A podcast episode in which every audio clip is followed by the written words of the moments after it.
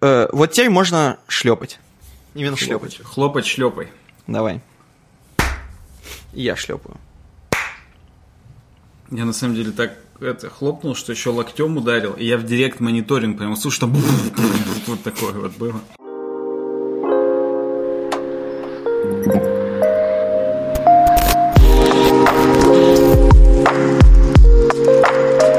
Всем привет, с вами подкаст Суровый Веб, проект UWeb Design, выпуск номер 254. Вот. Неважно, какой месяц, год э, на часах, но вообще 3 марта 2023 года.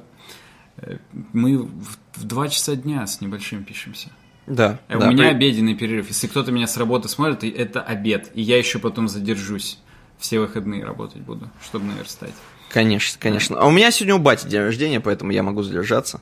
Надо его поздравить, я еще не позвонил, я позвоню вот после подкаста. Э, хорошо. Надо Он- представиться. Меня зовут Александр Гончаров. Да, меня зовут Никита Тарасов. Батю зовут, соответственно, Александр Тарасов. Вдруг вы будете бате поздравления писать в комментах спустя, ну, полгода. Это же нормально, как, Как, как подкаст. минимум, да. Я помню, мы когда писали с тобой пришоу к 254 выпуску, кстати, оно в описании где-то есть. И, кстати, оно было открытое, я думаю, вы его могли посмотреть. Да. А то мы такие, ну мы тут час вот в январе запишем. Ну да, как всегда. На самом деле- в январе. Не так далеко прошло, не так давно, но все равно прошло, конечно, время. Бывает такое, что, знаешь, сказали в январе, записали в июле, но тут побыстрее чуть-чуть. Э, Мы, кстати говоря, на прошлом эм, пришоу рассуждали, что у нас было 4 подкаста технически за год, за прошлый. Да. Было, Поэтому тут как-то, ну, мы, в принципе, собрались, уже да. Раз записываем. в квартал, так сказать. Ну, мы будем попробовать, будем попробовать. Э, как-то. Да, и я не буду уже ничего говорить. Мы будем попробовать. Будем всё. пробовать записывать подкасты Я знаю году. только то, что я писать хочу очень сильно, если честно. Я стакан О. колы выпил из вкусной точки. И у О. меня еще э, полкружки чая здесь осталось, и полкружки я уже выпил. Поэтому я не знаю, сколько я вытерплю. Ну, и давай- вообще, без это беспрецедентный был бы подкаст, в который просто выходите ссать, и еще не вырезать это потом.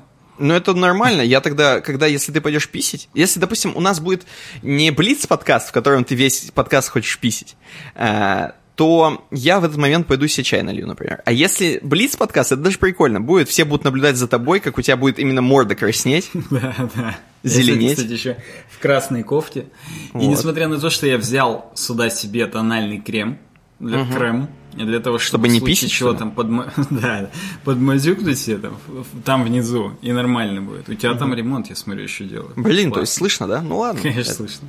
Блин, У тебя же конденсаторный микрофон. Слышно даже, как соседи через дорогу делают ремонт. Ну так вот. Вот козлы, а. Э, ну. Короче говоря, но зеркала у меня здесь нет. А идти вниз, а тут толчок вот в нашем новом офисном здании, толчок один внизу, на первом этаже. Так. И он общий с кучей тетенек.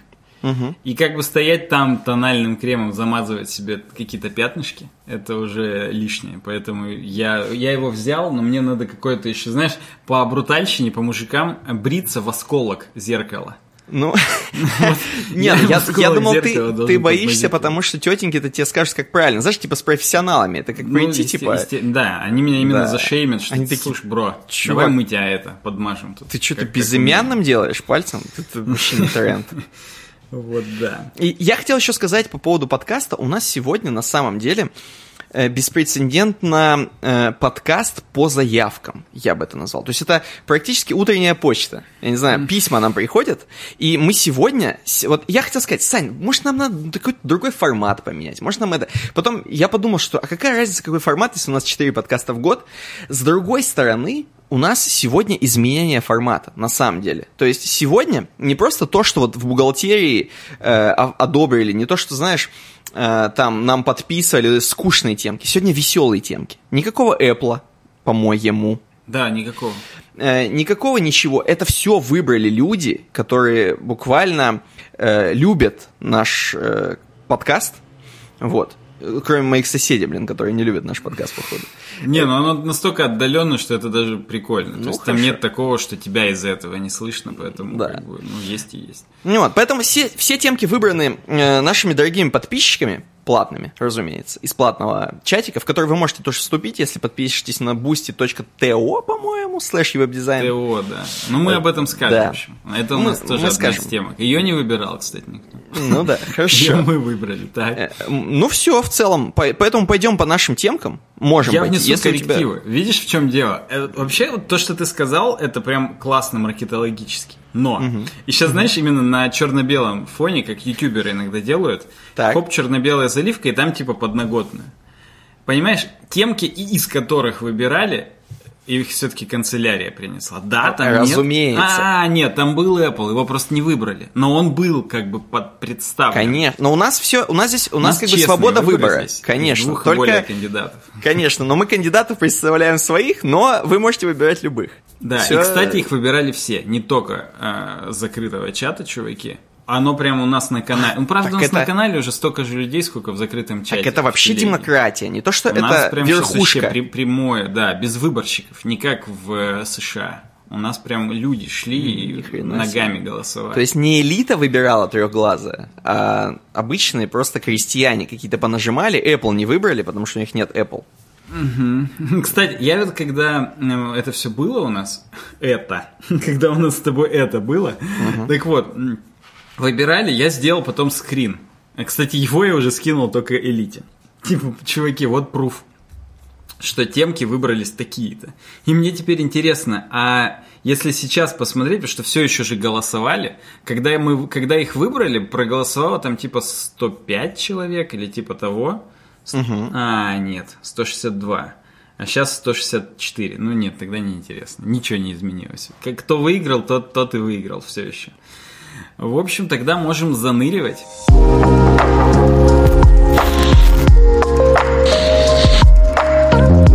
Давай, давай занырнем. Первая тема, первая тема такая разогревающая, я бы сказал. Причем не знаю, что она будет у вас разогревать, потому что тема звучит «Массовые увольнения в Кремниевой долине знаменуют собой конец эры IT-гигантов». Э, Наверняка вы все слышали, видели новости э, тревожные, особенно для тех, кто реально в IT э, работает, о том, что идут увольнения. Причем, э, естественно, самые громкие увольнения это у IT-гигантов, так называемых. Э, То есть у всяких Гуглов, у Эмазонов, там, у Apple, кстати, у Apple нету, вроде бы, у Apple особо нету, судя по этой статье. По крайней мере, статья э, с прошлого года солится, тогда еще не было. Сейчас, может быть, уже и у Apple там увольнение, досвидос, кризис, э, Twitter, э, вы слышали, там Илон Маск всех поувольнял жестко, даже тех, кто спал на работе. То есть вы все это слышали, все эти новости наверняка видели. Если не видели, э, то вы очень счастливый человек, вы, скорее всего, вообще не паритесь ни за что. Сидите как Будда, опять же, где-нибудь там на горе и делаете свой телеграм. Вот. Но если вы слышали, вы слышали, вы задались вопросом, а не уволят ли меня, например? Э, В смысле, не меня, меня, а вас. Вот. Э, И смешно, если бы задавались вопросом, волят ли тебя. Ну. И, значит, э, соответственно, ну, конечно, всех может коснуться. Конечно, всех может коснуться, но давайте посмотрим немножко на причины. И посмотрим на следствие. То есть причины какие? Э, у нас был такой очень большой бум доткомов, так называемый, э, когда у нас все тоже немножко обвалилось в две- в 2001 или каком там, очень-очень давно, когда еще в России, наверное, не слышали про интернет, а где-то уже все обваливалось.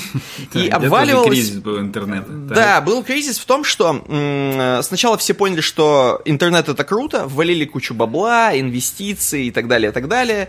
И из-за вот этой кучи бабла все и рухнуло. То есть перевалили денег. Э, Здесь происходит то же самое. У нас м, 2023 год, у нас была пандемия в 2020 году. Соответственно, э, вообще весь IT-бизнес, он бустанулся жестко э, вот в этот момент, потому что все, естественно, ушло в интернет еще больше, еще жестче.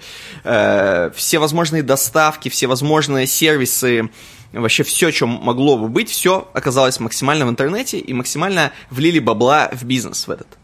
Э, Это произошло в 2020, сейчас 2023, э, немножко откат от этого всего, немножко как бы есть понимание появилось вообще, а какого хрена мы столько денег вваливаем. Оказалось, что реально очень много инвестиций э, в IT, которые вообще просто ни- никуда, ги- просто гигантские зарплаты у айтишников, гигантские затраты на все. Знаешь, но тем не менее. Ты в расчетный листочек вообще заглядывал? Кроме, ну, кроме расчетного листочка, который у нас в 1С приходит, э, на самом деле нет. Но у Google и у Apple, я думаю, там э, дикие бабки получают какие-нибудь супер-сеньоры, супер там менеджеры какие-нибудь, SEO, CTO и так далее.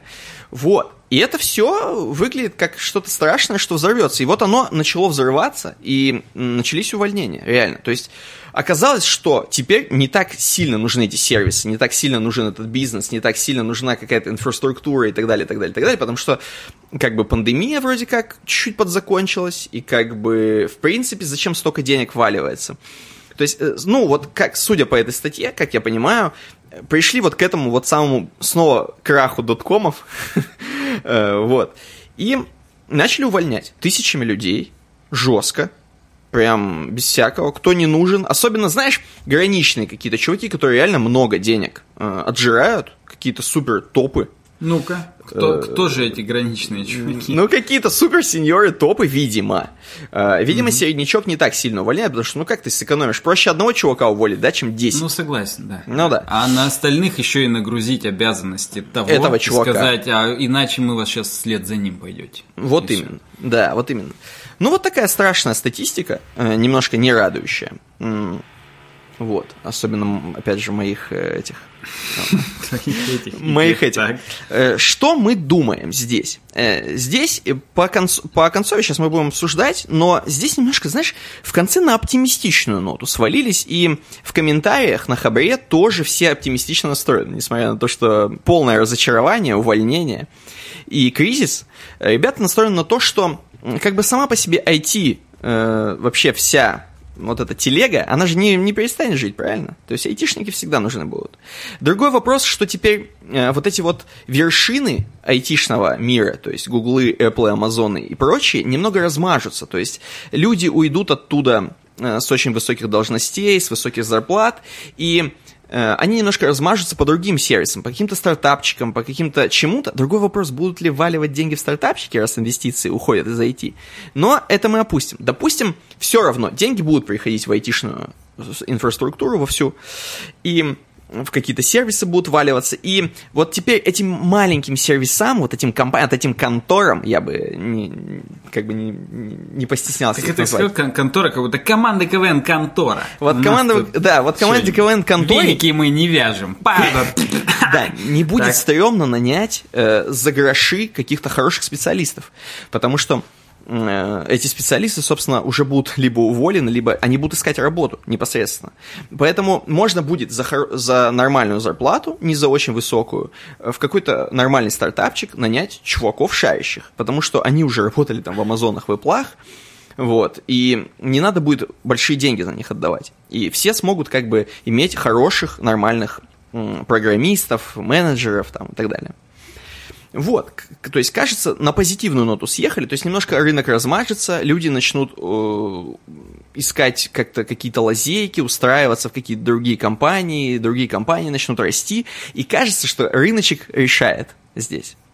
Вот. Э, я обмолвился тем, что другой вопрос, если будет сильный кризис, будут ли вообще эти маленькие компании? То есть, может быть, выживут только гиганты, так скажем, а маленькие компании вообще где-то там помрут совсем, и тогда вообще не, некуда будет деваться, будет какая-то огромная конкуренция, люди будут идти в другие сферы, не войти, пойдут грузить ящики э, и так далее. Это вопрос, остается, э, он у нас. Но как ты считаешь, вот э, все-таки выйдет ли это в позитивную какую-то вот э, нишу хреновина? Или кризис будет дальше стагнировать, будет все хуже и хуже? Как ты считаешь? Мне, кстати, вот всегда вот это слово стагнация, да? Давай я прям при всех сейчас погуглю. Но мне казалось, что стагнация это когда кризис вот до низа дошел, и вот он на этом низу идет. Вот это типа стагнация. Бля, я ну, давай. нажал не в новой вкладке, а в новом окне. Состояние экономики, характеризующееся застоем производства торговли на протяжении длительного времени. То есть да. это вот именно будет ли? застой. Будет ли стагнация этой ситуации? Блин, я обычно оптимист, а здесь я что-то вообще не оптимист. Мне почему-то кажется, что будет. То есть угу. э, такое ощущение, что... И опять же, вот э, у нас там Саня, да, пишет, что на, нормально все, не заменят нас нейросети. А мне угу. опять кажется, что заменит. Опять. ну, в смысле, а мне кажется, что заменит. То есть я, и здесь я тоже угу. довольно пессимистичен. Вот. И, соответственно, я как бы к этому отношусь как к тому, что, блин, надо быть готовым. И понятно, что есть условные, ты вот говорил, там, топ-менеджеры и так далее, ну, типа административный персонал.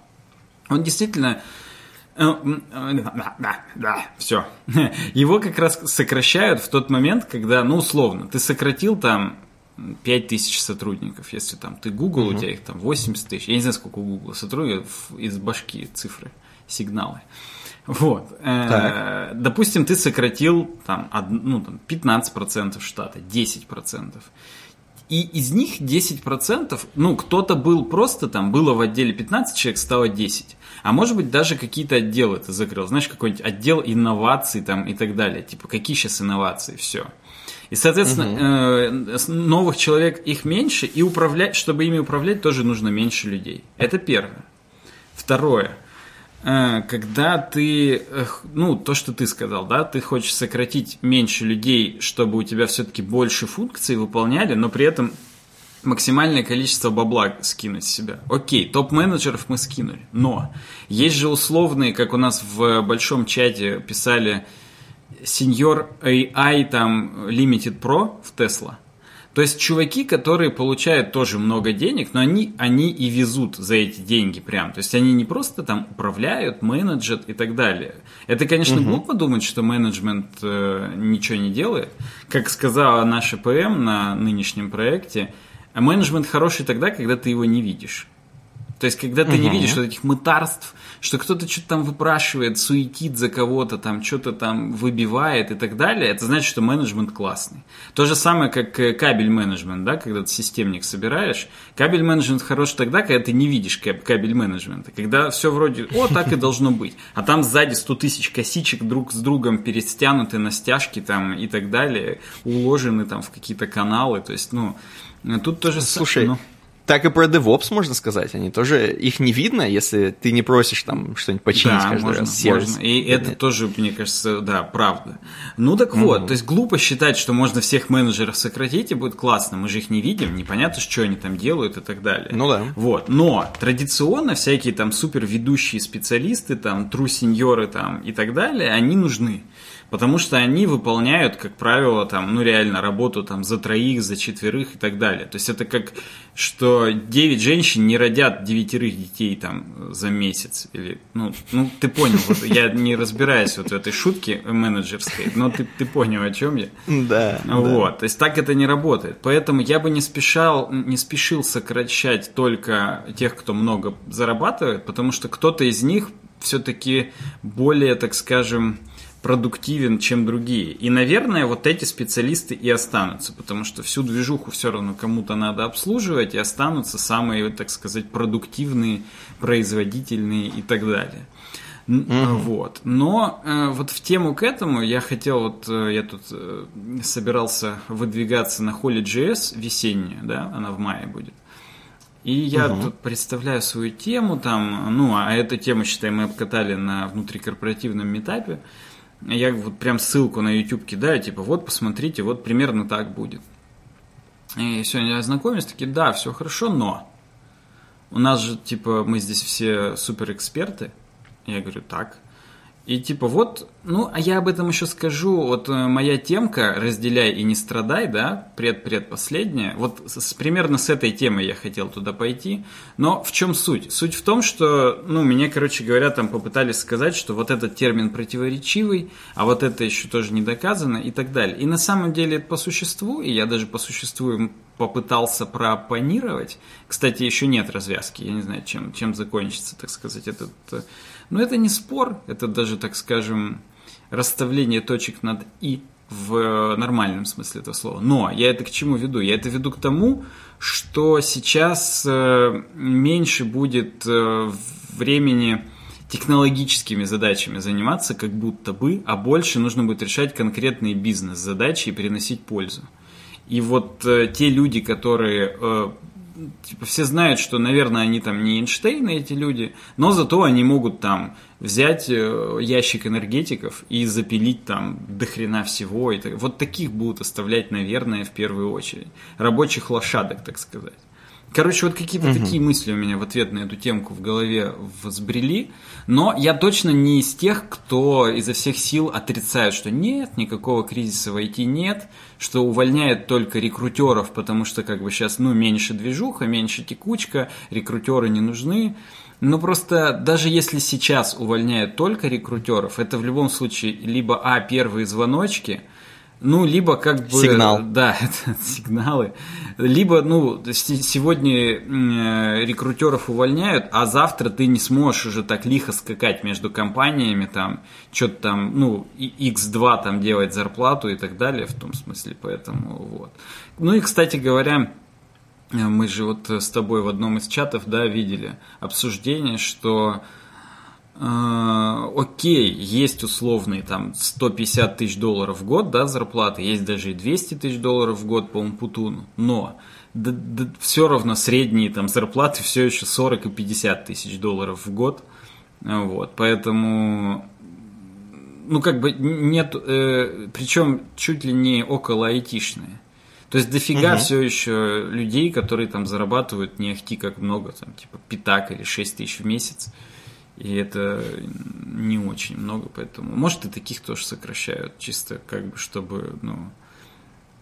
В общем, да. Пишите в комментариях, что вы думаете по этому поводу. Это на самом деле тема, которая еще не исчерпана. То есть в нашем следующем подкасте через полгода потенциально можно подбивать очередные итоги, кто там кого сократил, кто не сократил, насколько сильно сократил и так далее, потому что, ну, во-первых, мы редко записываемся, во-вторых, ну, реально буквально смотрим новостные ленты, и там каждый день кого-то где-то там сократили, что-то изменилось и так далее. Но вообще я гуглил, когда ты только начинал про Apple, э, Зрители, mm-hmm. если смотрели, видели, я, ну, прямо здесь на экране это делал.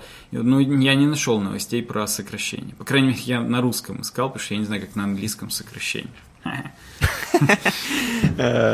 Так, ну это хорошо. Мне понравилось. Хотел тебе несколько сказать каких-то прикольчиков, микро-прикольчиков. Во-первых, э, реально, я когда работал в TFX, у нас э, менеджеры очень часто менялись, э, именно менеджеры. И у нас был один менеджер, которого реально не было видно вообще жестко. То есть он что-то там делал постоянно, uh-huh. и его не было жестко видно. Я думаю, ну, сейчас очередного чувака опять уволят а в итоге его все любят, за него держатся. Он когда стал увольняться сам, э, уже не его уволили, а он сам там что-то переходил из команды в команду. Реально, короче, оказалось супер крутой чувак, а его просто супер не видно было. Он что-то там делал сам, но все текло, ехало, шло и нормально было. То есть я вот к тому, что менеджеров реально их не видно, если они крутые очень сильно. Mm-hmm. Понятно, что и крутых видно тоже, но вот есть такие, которых, которые тихие-тихие, но в итоге они очень продуктивно все делают. Ну, да. И ну, мы будем думать и надеяться, что те, кто увольняют и принимают эти самые решения, то они, наверное, все-таки это понимают. И такие типа, ну угу. да, наверное, мы увольняем все-таки ну, по, су по существу. А, ну, да. Поэтому посмотрим. Посмотрим. Пишите, опять посмотрим. же, свои кейсы, кого где, не дай бог, уволили или не уволили. Ну, потому что, вот, опять же, э, быстро скажу, то место, где мы сейчас, я работаю, да, на а у нас было, было тоже тут большое сокращение я надеюсь, это не идейная же информация. Да? Ну, давайте так, вакансия пропала. Кто следит, есть люди даже в нашем чате, кто хотел туда попасть, не успел, потому что найм заморозили. Вот. Угу. И еще и вывели там часть людей, и некоторых из них еще и они на стаффинге сразу еще и из своих компаний уволили, потому что типа ну, некогда искать проект там и так далее. Но я просто вижу тенденцию – и уволили не тех людей, которые меньше всего работают, и там меньше всего инкремента просто, а просто самых тихих. Тех, которые, угу. ну, наверное, потенциально э, у них более низкие софт-скиллы. Но на самом деле тоже нет. Это просто реально люди, которые э, они по работе, да, но вот так, чтобы просто там по существу, там, ну, точнее, не по существу, поавтопить в чате, там что-то еще, они вот этого не делали. И это, в общем, единственное, что их отличало от тех людей, которых не уволили. Поэтому не всегда Вывод, это, автопте в, сожалению. ча- автопте в чате. Да, Вывод. да. Вывод, э, смотрите, кто принимает решения, и общайтесь с, людьми, которые принимают решения. Это чисто такой бать- батькин совет, да, на ночь.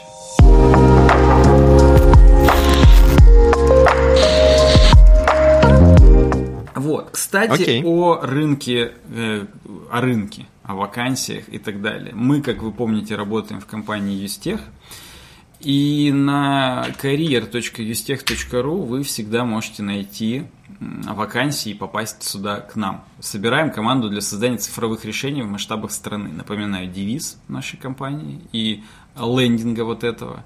Вот. Вакансий по-прежнему много. То есть в прошлый раз их было там типа 70, сейчас их 64.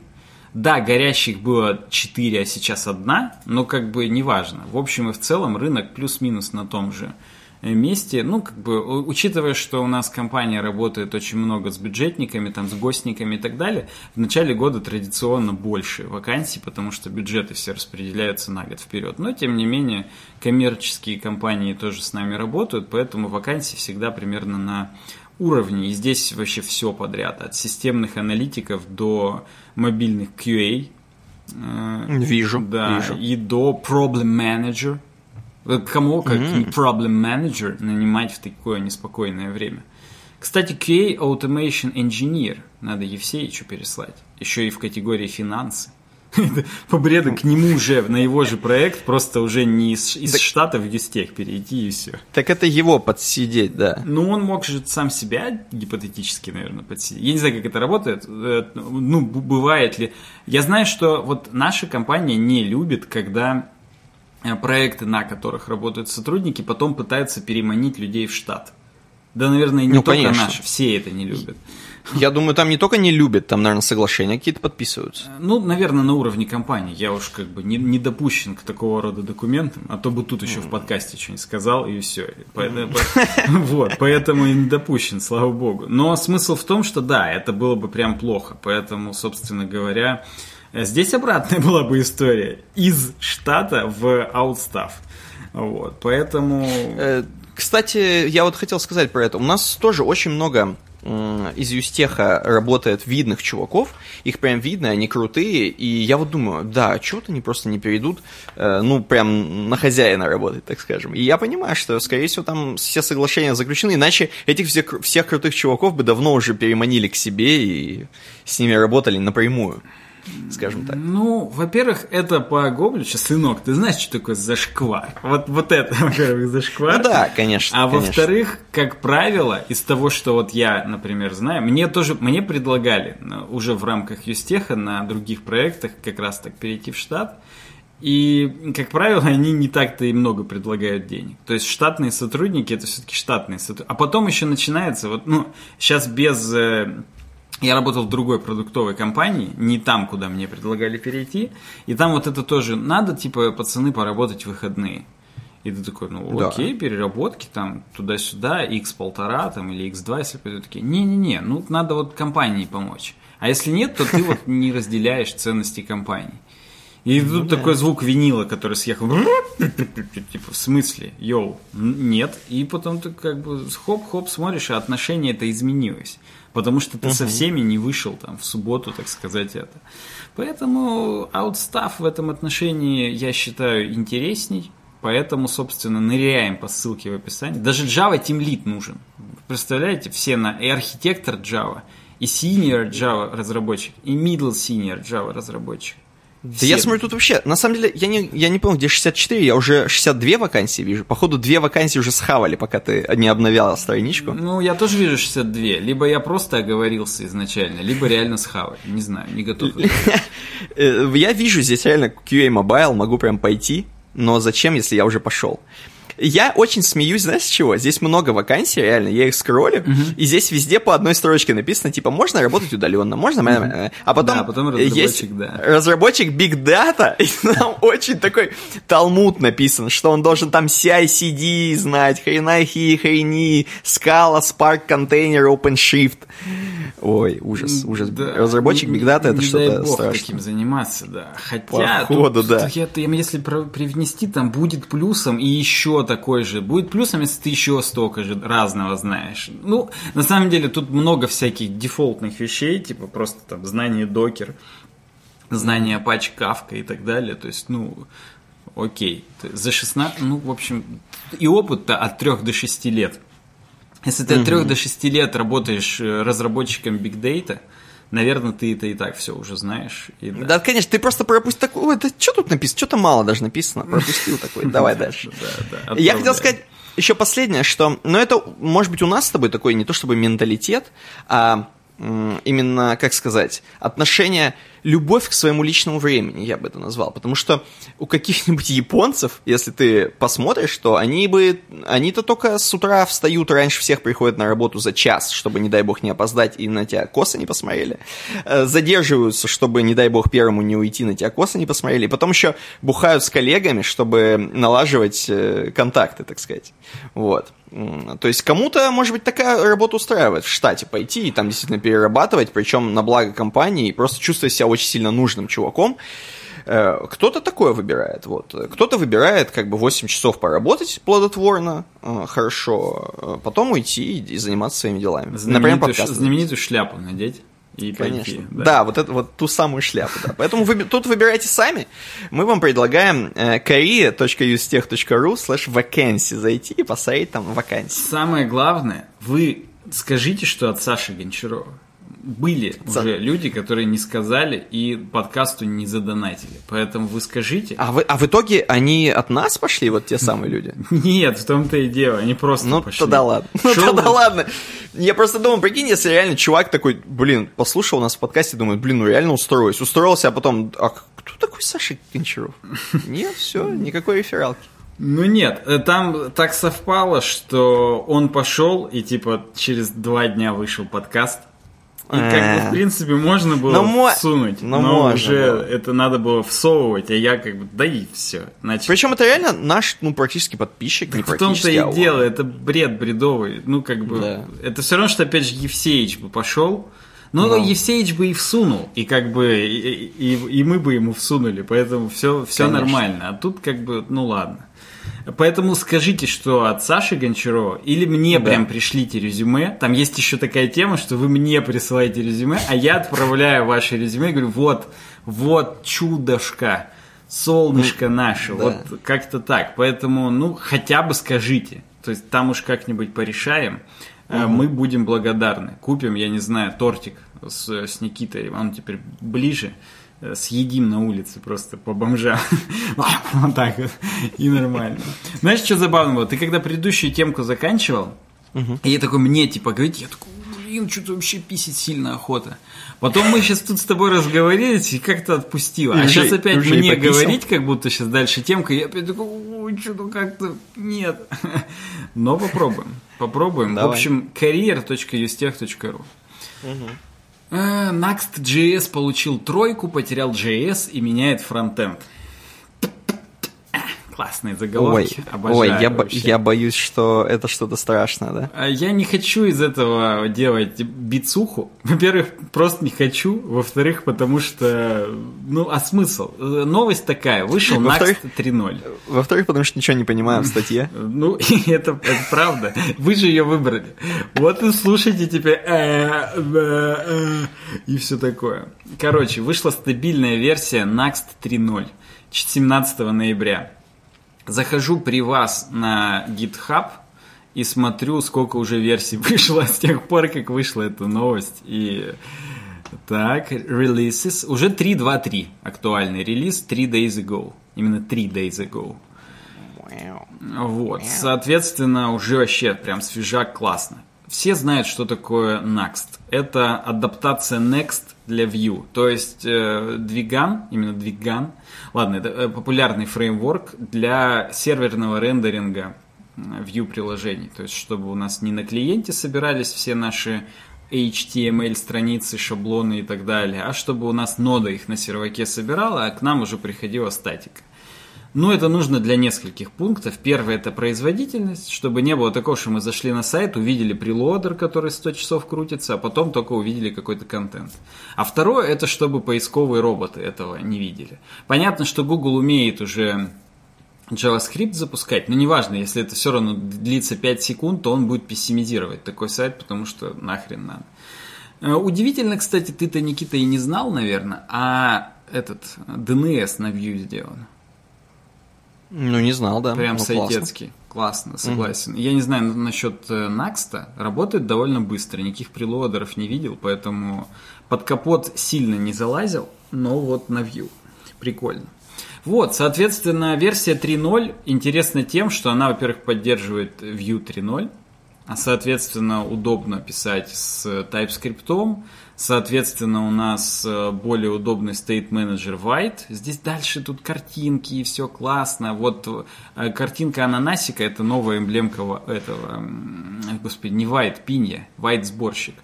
Пинья новый State Manager, все, все классно, здорово. Короче, кто, кто следит за Vue 3 и ждал, что э, Next наконец-то тоже обзаведется его поддержкой. Понятно, что можно было бету давно уже катать, но вот стейбл версия 17 ноября уже прошлого года тоже вышла. И, соответственно, здесь все очень быстро собирается, очень удобно работает и так далее. В общем, просто, просто пользуйтесь, если э, пользуетесь Next, потому что Next, он такой костный был всегда. Это всегда, знаешь, такой типа, да, View 2, классно, прикольно. Кстати, у нас Next. Ты такой, м-м, ну ладно. И вот тут теперь не так. Next 3, он прям весь свежий, классный, здоровский и так далее. Вот ты, Никита, вообще, насколько считаешь, угу. что... Ну, это ну, последняя темка у нас такая будет. Э, насколько ты в повседневной своей жизни считаешь, что фронтенд – стал слишком тяжелым и каким-то корявым, и что типа надо как-то там оптимизировать, и что, может быть, оглянуться назад и где-то свернуть в другую сторону там и так далее. Потому что это сейчас популярная такая тема, что мы тут делаем какие-то фреймворки, какие-то инструменты, а по-прежнему пользоваться долго, неудобно, 100 мегабайт каждый сайт весит. И так, ты это вот хоть как-то ощущаешь на каких-то, может, угу. старых устройствах, или там тебе батя звонит, говорит, блин, у меня тут сайты все тупят. Э, я потом, у меня есть свой ответ на этот вопрос угу. по пара кейсов, но вот мне твое больше интересно, чем свое. Э, я тебе так скажу. Если с точки зрения, как вот просто пользователь, пользователя ВИЧ, э, опять же, здесь классно, если фронтенда не видно как менеджеры. Mm-hmm. То есть, если, короче, ничего не мешает, не вываливается, не долго не грузится именно по причине фронтенда, знаешь, как, я не знаю, ну, почему-то, да, а, вот, это все классно, но ты знаешь, если честно, я не в обиду кому-то, а, да, mm-hmm. но в основном все тупники из-за бэкэнда. Вот, э, mm-hmm. вот если я встречаюсь с какими-то тупниками, это в основном бэкэнд. Фронтенд, я либо его как-то уже так обхожу, знаешь, когда ты уже опытный пользователь ПК, или когда ты, не знаю, тестировщик, ты умеешь еще обходить всякое говно. Ты, кроме того, что умеешь наступать в говно, ты еще его обходишь, чтобы до другого говна доступиться. Да, да, чтобы наступить не, не И... по одному говну за раз, а хотя бы там по три говна за раз сразу отправить в, баг-репорт. Да, да, да, да, я часто, часто вот просто обходя всякое говно, э, сталкиваюсь с тем, что я упираюсь э, скорее в говно не фронтендерское, а бэкендерское. Бэкендерское говно уже сложно миновать, когда у тебя пятисотка. Ну, да. э, вот, а, вот, поэтому э, как раз вот я хотел сказать, что фронтендерская тема меня меньше как-то волнует, ну не то чтобы волнует, а вот именно как пользователя как-то блокирует, да, э, а вот бэкендерская больше. Поэтому здесь не могу тебе сказать, что я вот помираю от того, что вы там натворили, козлы. Ну, вы не вы уже, но опять же, это зависит от девайсов. Угу. вот у меня у мамы есть ноутбук с блюпупом. А, какой-то, я не помню, Lenovo, наверное. Ну, что-то какой-то, а, или, а, ну, нет, не Asus. Ну, неважно, какой-то виндовый ноутбук, довольно тоненький, с i7, внимание, процессором, угу. девятого поколения. Так. Но там, если больше шести вкладок откроешь в Firefox, то все просто пи***. Там ну, диспетчер задач взрывается нахрен. Понятно, угу. там нет никакой видеокарты. Я не говорю о трех сайтах там с анимациями и еще трех вкладках с 4К видео на YouTube. Я говорю о каких-то базовых вещах, опять же, типа там ДНС, там Рамблера, прости господи, и там мейл почты. Если бы Яху, мне кажется, все еще без JavaScript сделан. Вот. Ну, то есть это, это плохо на самом деле. И опять же, батя у меня, ну, то есть там он говорит, например, что э, условно, если кинопаб, когда был native приложение, uh-huh. а были uh-huh. такие времена на iOS, uh-huh. то он жрал в разы меньше батареи, чем теперь на PVA знаменитом. На клее, то есть на клею прям. Да, да. Угу. Вот. Это как бы сложно отрицать. Ну и опять же, это ладно, окей, у них там, ну, у бати iPad 10, ну какой, блин, 10 я что-то туплю уже, 19 -го года, iPad Pro, типа самый первый iPad Pro. Угу. Uh, у мамы вот этот ноутбук, ну, девятое поколение, это как бы, ну да, сейчас тринадцатое, окей, ну, неважно, это как бы что-то вменяемое еще, может, даже и у нее не девятое, а одиннадцатое, ну, какой-то прям вот, я его в том году ей покупал. Не в смысле на свои, а подбирал, так скажем. Uh-huh, uh-huh. Вот. Но он реально выгодный просто был. И тут дома у меня, да, стоит компьютер 11 поколения проц. Uh-huh. Ну, там, правда, и пятый, но неважно. И там тоже, типа, 1660 супер, супер. И 16 гигов оперативки. И Алина мне регулярно жалуется, что просто невозможно пользоваться Firefox. И я подхожу, ну да, у нее там 40 вкладок открыто, 30. Ну, неважно, ну, как бы это уже давно можно как-то было сделать, чтобы если вкладка не активная, то там все притушить, призатормозить и так далее. Поэтому с фронтендерскими тупниками я сталкиваюсь... Э, Постоянно. Да, тоже часто.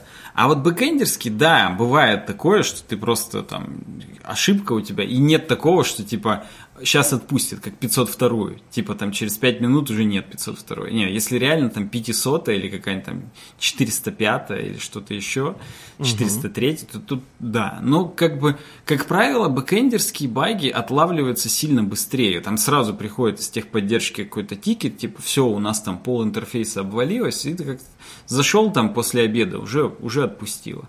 А фронтендерские, угу. они вот перманентные как бы идут и так далее. Поэтому такие вещи, как сборка на сервере, это, в общем, неплохо, а скорее хорошо. Но, с другой стороны, конечно, к этому надо отдельно привыкать, всю инфраструктуру там вникать и так далее. Поэтому, в общем и в целом. Тут, тут еще говорят про гидратацию компонентов. Это как раз как такая тема, когда у тебя вроде все подгрузилось, но у тебя все равно там в каждом компоненте идет асинхронная подгрузка. И понятно, что опять же можно реально каждый компонент сделать асинхронным, чтобы у тебя какой-то скелетон подгружался. Но, э, знаешь, смотреть секунд 15 на скелетон не сильно легче, чем просто на прелодер какой-то. То есть, ну, это как бы такое. Это как будто бы не решение изначальной проблемы, а просто прилизывание. Да, у нас воняет говном, но у нас здесь стоит этот э, палка-вонялка, как бы. Ну, ну окей, хорошо. Вот. Поэтому вот э, Next вышел три, э, палка-вонялка версии 3.0. Пользуйтесь. Я бы с удовольствием э, новый проект, который нужен, нужен сервис-сайт рендеринг, взял и прям третью версию использовал, если ну, нету какого-то легаси. А если есть, то как-то форсировал переход на новую версию. Так что угу. такие Прикольно. дела. Прикольно. Про вкладки я тебе хотел еще быстренько ответить, что, может быть, браузеры все-таки по... заботятся об этом немножко, хотя бы чуть-чуть. Э, они будут там, несмотря на то, что что бы там вы не наворотили, может быть, как-то это можно еще с точки зрения браузера сделать так, чтобы все это не вешало компьютер весь хотя бы с 30 вкладками, например. Я понимаю, что это, ну, немножко с другой стороны заход, но хочется немножко сбросить, знаешь, ответственность. Сбрасываем. Это взрослый поступок очень. Переходим в следующую вкладку. Там на самом деле взрослые реальные вещи.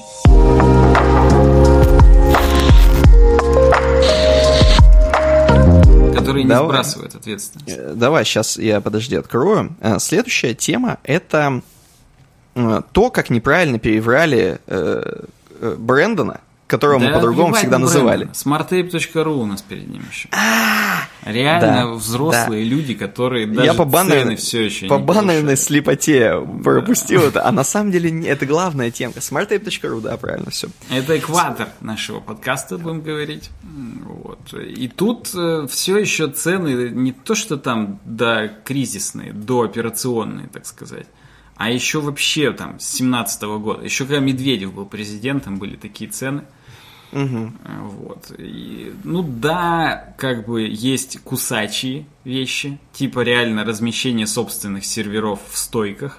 Но я верю, что вам это и не надо. Кстати, даже в Чехии все еще работает размещение. Слушай, если да. вам это надо, то вас вообще это не покусают, эти цены, я считаю. Ну, кстати, да, да. Если вам это надо, то у вас уже вообще другие цифры в голове. Конечно, вам, вы сразу конечно. один гигабит выбираете канал, и конечно. он вместо 9, 4 тысяч в месяц 40 тысяч в месяц становится, 30 точнее и все классно. Киловатт ставите туда, 5 юнитов, 40 тысяч в месяц аренда. Мы за офис Ужас. только платим. А тут вам сколько денег эти сервера заработают? Поэтому... Вы столько офисов сможете снять.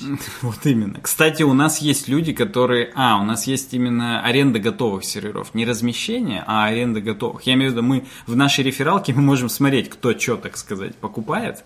Угу. И у нас есть, кто арендует прям целые серваки. Это ну, даже как-то почетно, по-моему. У нас просто серьезные люди. Вот именно. Я горжусь этим. Почти так же, как теми людьми горжусь, которые в Вестех пришли, но не сказали, что от э, Саши Гончарова. Да. Я, хот... я хотел сказать еще по поводу SmartApe а, что SmartApe, опять же, он как гениальный менеджмент. Его э, мало видно, то есть они там что-то все постоянно вошкаются в SmartApe е и делают хорошо вам по-тихому. И, конечно же, если вы захотите написать в поддержку, они вам помогут обязательно. И дадут все инструкции э, по настройке. Поэтому вы не переживайте, если что-то у вас пошло не так, не получается, не настраивается, можно, можно с ними коммуницировать, они отвечают, и э, в итоге, я думаю, вы придете к какому-то решению и сделаете так, как вам нужно. Да, да, то есть тут как бы ребята работают, это прям круто, и у них, внимание, до 31 марта распродаж. Если мы до 31 марта смонтировать успеем, успеете на распродажу. Да. Теперь про Брэндона. Следующая Давай. тема. Э, следующая тема опять про JavaScript. У нас немножко сегодня все-таки битсуха. Э, вот, поэтому те люди, которые просто у себя в тачке воткнули, короче, наш подкаст, э, налегке такие, короче, едут э, за суши забирать самовывозом. Возможно, придется напрячься чуть-чуть. Остальным э, просто соболезную, так скажем. Э, в общем, здесь Брэндон Эйх, так называемый, которого мы всегда называли Брэндон Айк, и, кстати ну, он говоря, сам, я думаю, себя так называет. Скорее всего. Э, кстати говоря, на Хабре споры здесь, опять же, в комментариях, все-таки Брэндон Эйх или Брэндон Айк, и там разделились мнения, кто-то говорит, можно и так, и так. Поэтому, тем не менее, Брэндон Эйх, тот самый парняга, который, по сути, создал JavaScript, да, э, он рассказывает, как он за 10 дней вообще э, это сделал, и вообще, что бы он сделал по-другому. Э, пишут, что на днях, на днях, это было в декабре еще, исполняется 27 лет JavaScript. 27 лет. И когда-то еще вот этот был браузер Netscape, если вы помните, э, если вы слышали, да, еще до Internet э, Explorer, в нем там пацаны постоянно все пытались что-то изменить, менять и смотреть в будущее, так как там была некая гонка между Apple и Microsoft. Соответственно, э, они там по-всякому думали, гадали, и тогда, естественно, был очень популярен язык Java. Вот. И все балдели просто с Java жестко. И говорили, а зачем нам что-то еще, у нас есть Java. Вот. Но Брэндон Эйх, он, э, Брэндон Айк, он на самом деле э, пацан, который не просто так залетел на эту тему, да, он в 34 года, по-моему, написал JavaScript, ну не по-моему, здесь так написано, по крайней мере, в статье. И э, он до этого... на автора оригинала Дэвид Кассел. Или да, Дэвид, Кас... Дэвид Кассел, э, он считает, что 34 года э, в целом Брэндон Айк до этого уже писал языки. То есть он в целом языкач. Он придумал... Нормально. Он придумал, он до этого придумал разные уже языки, э, когда работал в других конторах, еще когда его Netscape не переманили к себе. И он делал всякие разные штуки языком. Вот. И что только не делал. А здесь ему реально чуваки накинули, типа, блин, чувак, приходи к нам в Netscape, надо, короче, Java это, конечно, круто, но мы хотели бы что-нибудь для браузеров. Браузер это топ. Браузер, за браузером будущее. И он там что-то мял сиськи, знаешь, такой, да ну нахрен. А потом, короче, уже он не стал не нужен Netscape, а попросился. И его все-таки взяли там в какой-то момент, он попал. И реально, он сел и за 10 дней нахреначил JavaScript просто. Э, сделал кучу каких-то допущений тупорылых, он э, дальше об этом говорит.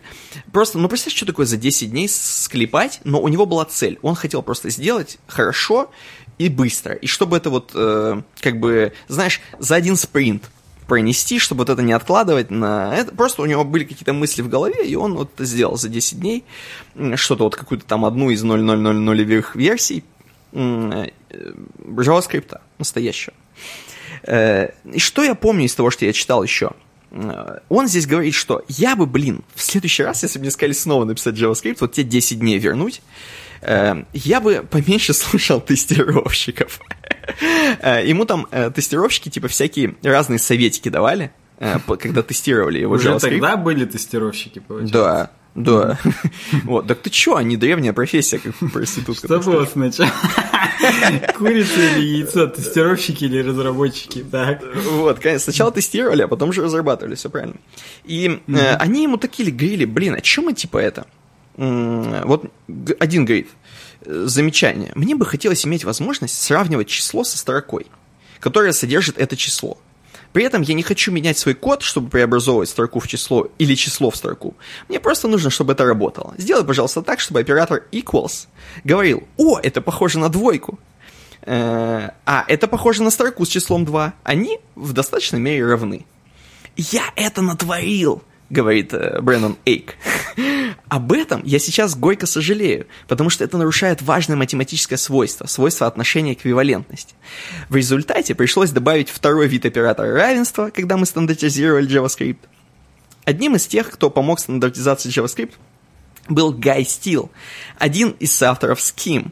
Гай сказал, мне э, не парься на этот счет. В Lisp вообще целых пять видов операторов равенства, а мы просто добавим еще один – вот, короче, э, и Брэдон Айк говорит, блин, вот надо было вот не слушать дерьмо, а сделать нормально. Э, вот, короче. Ну вот, э, в принципе, здесь он еще много чего пишет прикольного.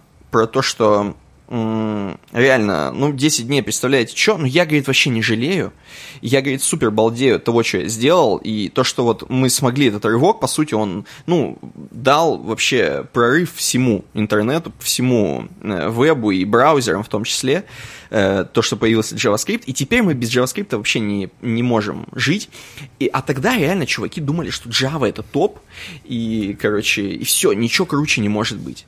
А тут, короче, чувак просто взял и сделал. Вот.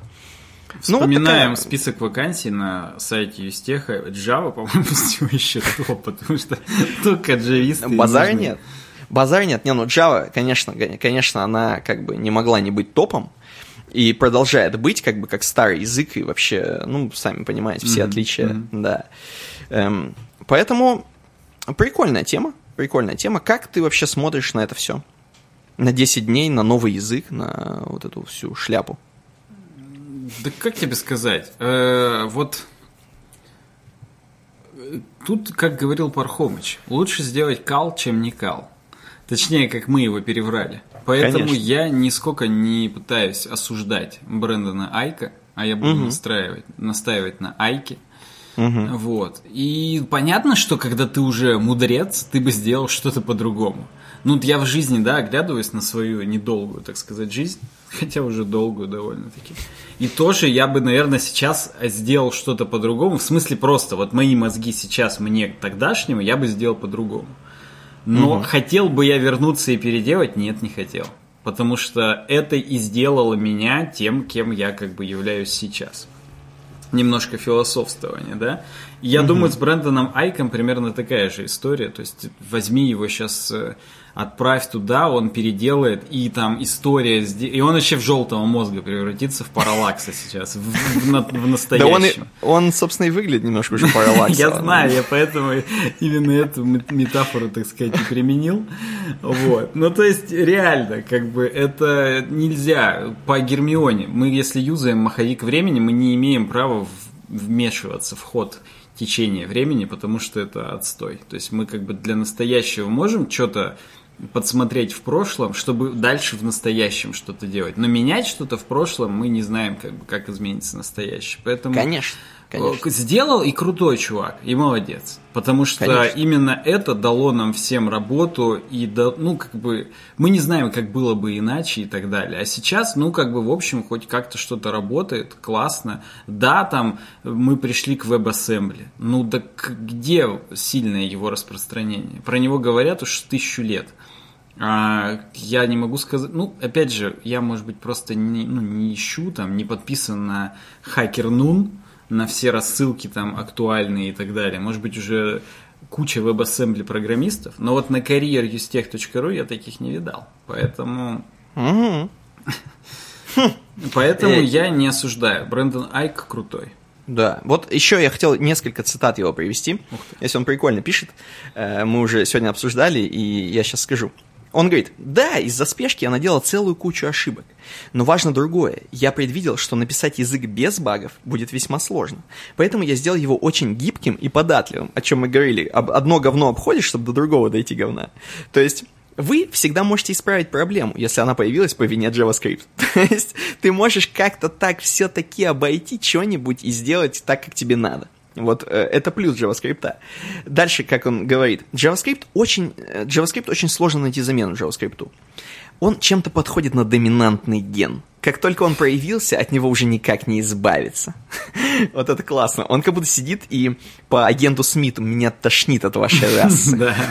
Ну, он, правда, сам ее и сделал, но да. Вот. Он, наоборот, я балдею от нашей расы JavaScript, JavaScript, короче, вот.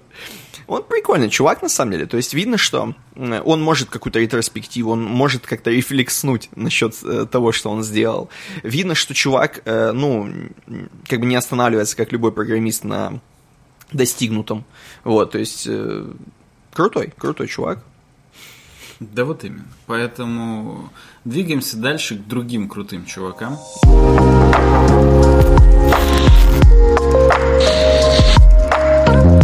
Давай. А другие крутые чуваки находятся Блин, ну это... как раз на boosty.to slash webdesign. Это еще более крутые чуваки, я тебе могу сказать. Да, да. И, нет, давай так. Это так себе чуваки. А те крутые чуваки, это которые 19 из 100 платных подписчиков. Все еще. Несмотря нас... ни, ни на что. То есть у нас есть 100 человек, которые за нами Нет, следят? из а, 100 это а, моя это... цель. Что будет цель, 100, цель. мы будем выходить минимум два раза в месяц. Поняли, uh-huh, uh-huh. что вас отделяет от минимум два раза в месяц? Блин. Это 100 платных подписчиков. Сейчас их 19. Э, простая арифметика показывает, что 9, когда у нас 19, мы выходим минимум раз в 3 месяца. Вот э, так, собственно, оно есть. Но 25 человек следит. То есть Все именно логично.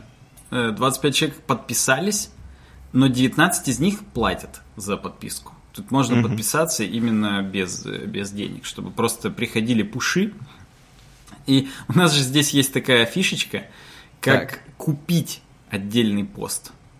То есть не подписываться, но купить пришел к 253-му подкасту, например. Ну да, например. Ну, это каких-то там денег непонятно. Стоит 50 рублей, да. Никто ни разу еще не покупал, вот чисто одно пришел за 50 рублей. Но как бы почему бы и не сделать такую возможность, казалось бы. Да. Вот, поэтому я сделал. Я просто всех люблю, целую, обнимаю, кто 19 человек этих, потому что с нашей регулярностью, ну, как бы сложно. Хотя я честно скажу, я сам поддерживаю четверых людей на бусте. Угу. И я их поддерживаю вне зависимости вообще от регулярности или от чего-то еще. Я как бы просто дань хочу отдать, так сказать. Оброк еще и церковную десятину. И барщину, естественно. Вот. Поэтому тут, ну, такая тема, которая исключительно на вашей совести. Большое спасибо. Но, тем не менее, э, считаю своим обязанностью сказать, что за тысячу рублей можно футболочку получить. а за две с половиной Powerbank. Причем пауэрбэнки с гравировкой планетки. Я, ну, ты, блин, я опять не подготовился и не взял его. Они, конечно, недалеко, но вставать мне лень, потому что я так писать хочу, что если я встану, то я обоссусь просто по пути все к пауэрбэнку, к стеллажу. Поэтому я покажу в следующий раз, через три месяца, если они там долежат еще. И это достаточно забавно то, что а мне иногда кажется, что там уже электролит весь деградировал, что вообще, вообще не будет пауэрбэнкать. Но зато это будет прикольная пластмасска с логотипом и USB-дырками. Это будет, знаешь, чисто USB-хаб. Ты его воткнул в розетку, и тут у тебя два еще выхода. Типа, можешь еще два устройства заряжать вместо одного. Такой адаптер за 2500 в месяц. Вот. Поэтому, как бы, ну, думайте сами, надо вам это или нет. как будто в StarCraft играешь. Это я в Рипере уменьшил масштаб, чтобы увидеть всполохи того же размера примерно или нет. Э, значит, мы рассказали о том, какие классные мы и какие еще более классные чуваки, которые нам донатят на Boosty. Вот. Э, теперь блицуем дальнейшие темы. Разделяй и не страдай. Что выбрать для микрофронтенда? У нас, кстати, чтобы ты заметил, все шесть темок с хабра.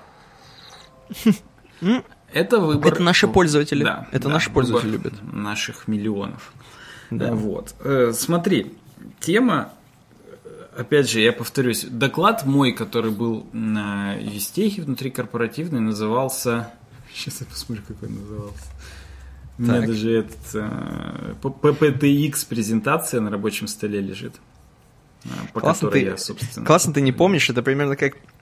Я на несколько раз э, перечитал, как у меня называется э, как-то в аспирантуре как-то работа там не докторская, а любительская. Ну, кандидатская Кандидатская. Да. Несколько раз э, перечитал, как у меня кандидатская диссертация называется, тема, чтобы в военкомате, когда будут спрашивать, а не спрашивали, э, сказать ее нормально.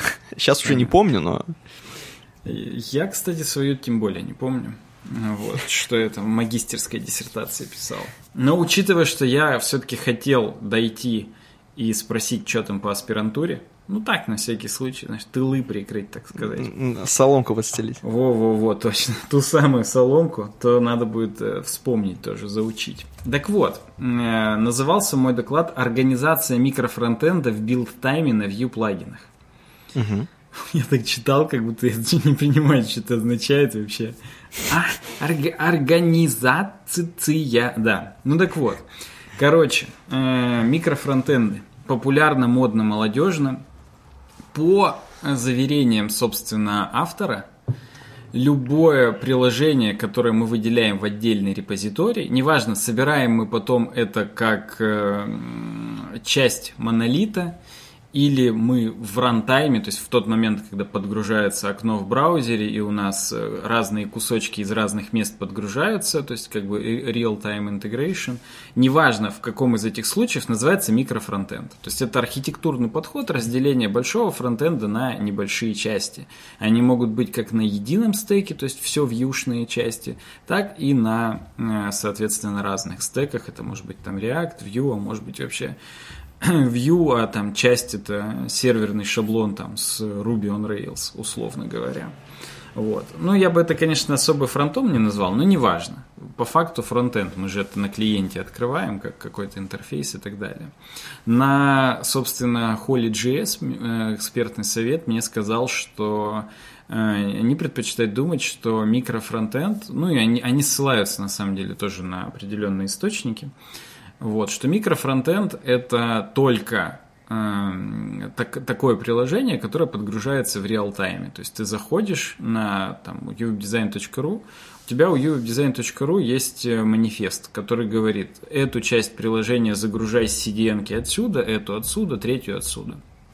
И у тебя прямо в момент твоего захода идет фетчинг трех приложений, и они отображаются там одно там в хедере, одно в сайдбаре, одно там в контентной области, например. То есть, э, вот. Но на самом деле мы разбираем здесь вот эту статью. И вообще наша индустрия фронтендовая, она настолько молодая, что говорить о, то, а, ну, о микрофронтах начали говорить там с 19 года. Робко, так скажем. То есть это, ну, 4 года назад, даже там 3,5. Э, говорить о том, что что-то уже устоялось и кто-то о чем-то договорился, на мой взгляд, не приходится. Это довольно такая вещь, которая будет дискуссионной еще какое-то время, поэтому не будем устраивать холивар, хотя в комментариях напишите, э, что вы бы назвали микрофронтом. То есть, если бы это был просто... Ну, давайте мы сейчас тут дойдем до э, предмета, так сказать, обсуждения, что именно я посчитал микрофронтом, а вы напишите пруф или не пруф, докежите вы или не докежите, что это так. Для начала разберемся, что это такое микрофронтовый подход, для чего нужен. Нужен, естественно, э, в первую очередь, это решение, э, хоть и архитектурное, технически, но напрашивается оно именно из-за решений менеджерских. Как управлять э, большой командой.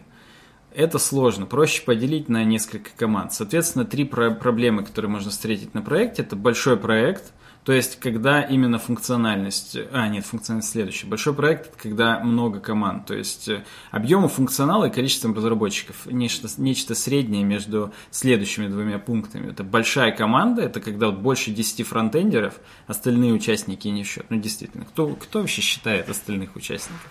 Фронтендеров посчитали и нормально. Вот. Э, их поделил, и, соответственно, у, у, у разных небольших фронтендовых команд есть свои там бэкэндеры, свои аналитики, QA и так далее.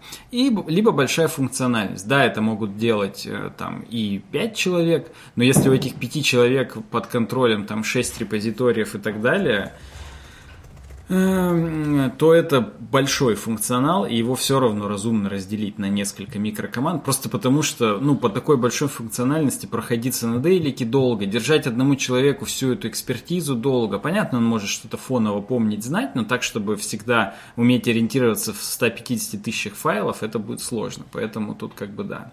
Плюс проблемы могут усиливаться желанием сменить технический стек и, соответственно, требованием компании поддерживать еще и семейство родственных проектов. То есть, э, как только мы эти все проблемы можем наблюдать, стоит задуматься о микрофронтендовом подходе. Так, сейчас я напишу, чтобы мне позвонили заранее, когда будут подходить. Напишу. У тебя там уже микрофронтендовый подход. У меня вообще, да.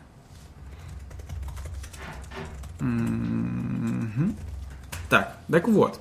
А, Все это мы уже видели в Симпсонах, то есть на бэкэнде. Микросервисный подход на бэкэнде на самом деле появился чуть раньше, чем на фронте, ну, потому что бэкэндовая логика, как правило, сложнее, в том числе она может обрастать большим количеством интеграций. То есть есть у нас приложение, мы с фронта отправили какой-то запрос на REST, а после того, как контроллер на REST отработал, он еще отправил запросы в 1С, еще в какие-нибудь системы оповещения и так далее. То есть это уже ну, как потенциально больше функциональности, которая нужна там для отслеживания, для связи с другими системами. То есть у нас клиенты работают с нашим сайтом, оформляют какие-то заказы, но после оформления этих заказов это должно уйти в бухгалтерию, куда-то там в аналитический отдел и так далее. То есть это, э, ну, ты понял. Э, интеграции. Угу. Интеграции на бэкэнде появились исторически чуть раньше, поэтому там это уже разделяли на микросервисы, и за них отвечали отдельные команды. Здесь вот если мы дальше к картинкам перейдем, там где зелененькие, синенькие, бирюзовые, там черные человечки. Вот черные человечки это типа команда. И, соответственно... А крас... Красненькие это наши или нет? Красненькие это наши, да. Соответственно, дальше самое правое, вы находитесь здесь. Есть несколько команд, которые каждая отвечает за свой микрофронт. Есть некий App Shell, то есть хостовое приложение, в которое подключаются микрофронты. И это приложение, оно уже разруливает роутинг, зависимости. Типа, если у нас везде Vue, то мы это Vue подгружаем только в App Shell, чтобы не тянуть три бандла с Vue, там, ну, всякие такие вещи. Вот. И после того, как мы, вы находитесь здесь, если мы эту картинку увеличим, так скажем, то можно объединить. То есть у нас, э, если это я показываю про картинку эволюции разработки веб-приложений. Тебе, Никита, говорю, потому что зрители, угу. скорее всего, следят за моим курсором. Я надеюсь. Да, я см- Слушатели смотрю, вообще смотрю. просто представьте. Есть э, три палочки фронтендовые, три палочки бэкендовые. И угу. к, к тому моменту, как мы к этому подошли, это потенциально 6 команд. Три фронтовые команды, три бэковые команды. Потом, с точки зрения менеджмента, поняли, что можно объединить. То есть э, отдельный микрофронт, если он э, один к одному связывается с конкретным микросервисом, это такой паттерн BFF, Backend for Frontend. То есть, э, когда под каждый фронтенд делается отдельный REST API, и неважно, что он потом ходит в другие какие-то REST и так далее, это такой паттерн, что каждый клиент ходит только на один API, ну, это типа сделано для удобства там и так далее. Опять же, для удобства менеджмента в том числе. Соответственно, это можно объединить в отдельные команды. То есть у нас команда, в которой и фронты, и бэкэндеры работают над одной и той же функциональностью. У одних микрофронт, у других микросервис. Вот. Соответственно, есть еще подход lazy loading, то есть э, это просто асинхронная подгрузка компонентов. Она решает проблемы производительности, то есть мы как бы не ждем, что у нас загружается один огромный бандл, а мы грузим по частям. Но это никак не решает э, проблемы менеджмента, потому что, э, ну, да. Микрофронтенды, например, проблемы производительности иногда даже усугубляют, потому что упомянутый мной ранее App Shell, то есть хостовое приложение, которое это все собирает, оно на самом деле добавляет дополнительный уровень абстракции, потенциально там тоже э, большое количество зависимостей, и это все как бы долго может оркестрироваться, поэтому э, очень часто, если некорректно Особенно если это разные э, стеки в том числе, то есть как будто бы и в App Shell должен быть и Vue, и React, и еще в каждом микросервисе он должен быть. И это надо допилить, чтобы мы не грузили все там по нескольку раз или хотя бы как-то это закэшировали. Вот. А теперь к разнице между build-time ом и runtime ом. То есть, как я и говорил, объединение приложений может происходить либо на этапе сборки, либо во время работы приложения. На этапе сборки это когда мы уже там в Jenkins или там в любом другом GitLab CI-CD э, собрали один пакет, и у нас он поставляется уже как единое приложение – и мы, когда заходим на страницу, у нас грузится только appshell.js. В нем уже встроены все эти микрофронты. Да, они были подгружены из разных репозиториев, но на деле у нас загружается один бандл. Это Build Time Integration. Э, у него есть, соответственно, возможность делать проверки типов, то есть стыковку микрофронтов, чтобы каждый из них э, а, как бы соответствовал тому контракту, который мы от него ожидаем. Какие-нибудь меню в сайт-баре, э, работа со стейт-менеджментом там, и так далее. То есть вещи, которые должны быть одинаковые внутри микрофронтов, мы можем на уровне сборки, на моменте точнее сборки, проверить типы, соответствует ли все, подходит и так далее. В случае чего выплюнуть там ошибки какие-то и так далее. Понятно, нам частично может это помочь TypeScript, то есть мы просто и там, и там закладываем одинаковые типы в микрофронтах, если проверку не проходит, не компилируем интегрируется. Но, тем не менее, есть моменты интеграции, когда ну, не, не только TypeScript можно обойтись. Версионирование. Если у нас эта поставка идет не независимо, то есть каждый микрофронтенд обновляется, а у нас это идет о, цельная поставка там, какого-нибудь, я не знаю, условный агрегатор недвижимости, который в себя включает несколько модулей. Там это какой-нибудь э, модуль работы с ипотекой, модуль регистрации сделки в Росреестре, и там третий это модуль интерфейсный выбора там какого-то ЖК, не ЖК, но объекта недвижимости. Э, каждый из них э, вряд ли может обновляться независимо от других. То есть, если мы сделали возможность там выбирать новостройки, то у нас и в ипотечном модуле, и в регистрации сделки должны быть, соответственно, пункт новостройка. Поэтому это идет зависимая поставка. У нас есть возможность управлять версионированием, точно знать, в какой версии какие версии пакетов, собственно, используются. Если это у нас runtime, и мы заходим на страницу, и только в момент захода на страницу браузера у нас подгружаются версии микрофронтов, то, естественно, проверка типов, ну, она произойдет прямо здесь в браузере и выльется в, в ошибку в консоли или там в каком-нибудь сообщении, типа, упс, мы не могли подгрузить там какой-то компонент, потому что там не работает тип. Мы не можем это сделать заранее. Версионирование возможно, но, казалось бы, не имеет смысла, потому что если уже у нас обновился какой-то микрофронт, допустим, там, ну, в моем примере обновилась регистрация сделки, и там Э, мы добавили новую какую-то выпадашку, типа там у нас у Росреестра изменилась API и так далее, то нам нет смысла э, ну, как бы следить, что типа у нас новая версия всего агрегатора недвижимости, в котором обновилась только регистрация сделки. Можно проще обновить сразу регистрацию сделки и все за одним числом, как бы. Ну, это как госуслуги. Я не знаю, как именно разрабатывается портал госуслуг, но я подозреваю, что там идут независимые поставки и модуль там работы с автомобилем, регистрация авто там в ГИБДД и так далее, абсолютно никак не взаимосвязан с модулем там, бронирования времени в поликлинике.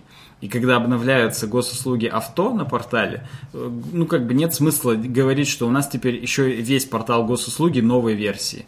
Ну какая, ну вот он просто есть и все. Такая-то версия авто подгрузилась дополнительно. Вот. Ну и, соответственно, пункт независимый деплой. Есть возможность независимо деплоить каждую отдельную часть, потому что мы ее просто запулили на сервер, и у нас, ну, в манифесте написано, что там мажорная версия там 3, 3 там какая-то всегда подгружается. Он просто сразу при последующем обновлении браузере страницы он уже подгрузит новую версию. Это есть возможность. При build-time е мы не можем независимо задеплоить микрофронтенд 2, не пересобрав все приложение. То есть это такой более классический подход. Собственно, плюсы и минусы довольно очевидны. Если у нас приложение подразумевает э, независимые поставки, это огромное приложение, которое работает. Ну, то есть, оно фак- фактически одно, это нужно для того, чтобы у пользователя был бесшовный опыт, бесшовный user experience, что он ходит по каким-то страницам, для него не важно, что это разные подмодули, ему кажется, что это одно большое приложение. Вот, тогда как бы, ну, если, если каждый из них зависит от другого, нужно версионировать, нужен build-time. Если они у нас все живут по отдельности и связываются только на уровне там какого-то UI-kit а, чтобы это выглядело одинаково, чтобы был общий маршрутизатор, тогда можно runtime и независимо деплоить. Вот. А дальше есть способы организации. А, соответственно, самый древний это iframe ы, то есть мы технически можем на любом сайте три других сайта в iframe ы засунуть, и это будет runtime интеграция, потому что каждый раз, когда мы обновляем страницу, у нас э, тянутся, по факту обновляются три сайта. Ну, как бы преимущества и недостатки у вас на экране. Ну, преимущество очевидно, ничего делать не надо, просто вставил и все – можно, опять же, независимо задеплоить, там вот это все, но недостатки производительности. Если у нас будет там три версии view разных, э, или даже три, три одинаковых view в трех окнах, то мы их три раза заново э, скачаем. Ну и SEO. То есть любой поисковый робот зайдет на такой сайт, для него это будет просто три айфрейма, а не э, какой-то сайт там и так далее. Веб-компоненты. Нативные веб-компоненты, которые завезли, но они еще толком не везде поддерживаются, до сих пор остаются экзотикой. Потенциально работает только для, ну не, не работает, а потенциально для UI-кита лучше использовать, потому что чтобы синхронизировать между стеками, если у нас есть React Vue, а нам нужны какие-то общие там формы, какие-то дропдауны, селекты и так далее, мы их инкапсулируем в веб-компоненты, подключаем везде, и все классно. Вот. А так, что, ну, если это, э, если у нас один стек, э, у нас условно, да, везде Vue, то, наверное, нет смысла это делать. Веб-компоненты просто дополнительный уровень абстракции. Ну, только так, чисто ради экспериментов. Гораздо проще это как либо с вьюшными компонентами использовать и все. NPM, тот вариант, который как раз я в своем докладе говорил о том, что он все еще имеет место. Да, он как бы не новый далеко, но в общем в смысле он все еще как бы рабочий, особенно если есть единый стек. Это удобно. У вас есть одна, один ну, репозиторий с отдельными микрофронтами, они разрабатываются. Да, у них даже может быть режим, как, собственно, у нас есть стендалone, когда он деплоится на свой отдельный стенд, его можно тестить отдельно в отрыве от глобального приложения, ну, потому что функциональность бывает там с разной интенсивностью где-то разрабатывается, и где-то мы можем там новые формы уже потестить. И неважно, куда там это потом будет отправляться, важно, чтобы оно хотя бы само в себе работало. Вот. А потом собирается все в одно то же приложение, то есть у нас оно как правило, билдится в двух режимах, и в режиме просто приложения и деплоится на свой стенд, и билдится как-либо, и уже потом подключается в WebShell, и, соответственно, работает как, ну, как э, один микрофронт в составе большого приложения. Ну и отдельно UI-китовая библиотека, или там библиотека утилитарная, типа работа с API, там какие-то страницы, там 404 общие, работа с э, авторизацией, какие-то такие вещи тоже в отдельные либо инкапсулированы. И по факту вот в этой парадигме, этой статьи, это тоже микрофронт, несмотря на то, что он не деплоится там на какой-то отдельный стенд, у него нет интерфейса, но типа это вот модуль микрофронт. Здесь, конечно, я не очень согласен, казалось бы, микрофронт это все-таки приложение должно быть, но, опять же, приглашаю в комментариях похоливарить. Гид сабмодуля это скорее какой-то подвариант, когда мы не можем сразу разделить это все по репозиториям, там подключить по отдельности, красиво заоркестрировать. Мы просто папками вырываем, типа это отдельный сабмодуль, это отдельный сабмодуль, но выглядит скорее как костыль, как э, предварительный вариант, когда нам нужно монолит разделить на несколько небольших репов. А, еще один э, вариант, э, господи, рантайм интеграции это на уровне Nginx. То есть мы заходим на веб-сервер, и он просто прямо в наглую смотрит. Если route типа slash deals грузим одно приложение. Если route slash там products, грузим другое приложение. Как бы плюсы есть, realtime овые, но есть и минус. У нас дублирование кода, нам во всех трех приложениях надо сверстать хедер и сделать, как будто бы это одинаковый хедер. Соответственно, потом, если в хедере изменения внесли, мы в трех местах его меняем. Да, мы опять же можем его тянуть из UI-kit овой библиотеки, но потенциально все равно он в трех местах подключается и может подключаться по-разному. Это как бы не очень хорошо. Ну и по производительности тоже. Мы даже когда будем ходить между дилсами и продукциями, у нас будет релоад всех страниц в браузере, ну всей страницы страницы в браузере, это тоже как бы, ну, будет мелькание. Вот. Фреймворк Single SPA это попытались э, как раз как iFrame срастить, только, ну, более умно. Вот, разные, собственно, приложения. Я причем зашел, и они там уже пару лет не обновлялись. То есть, скорее всего, он протух. Вот. Ну и модуль Federation. Это самый модный классный вариант для пятого веб-пака. Такой плагин вышел. Это как раз классический реал-тайм. Когда, вот, как я сказал, манифест, в котором либо прописано там а, ну, какая версия загрузить, но версионирование не всегда имеет смысл, поэтому там просто написано, это приложение с такой-то CDN, это с другой, это с третьей.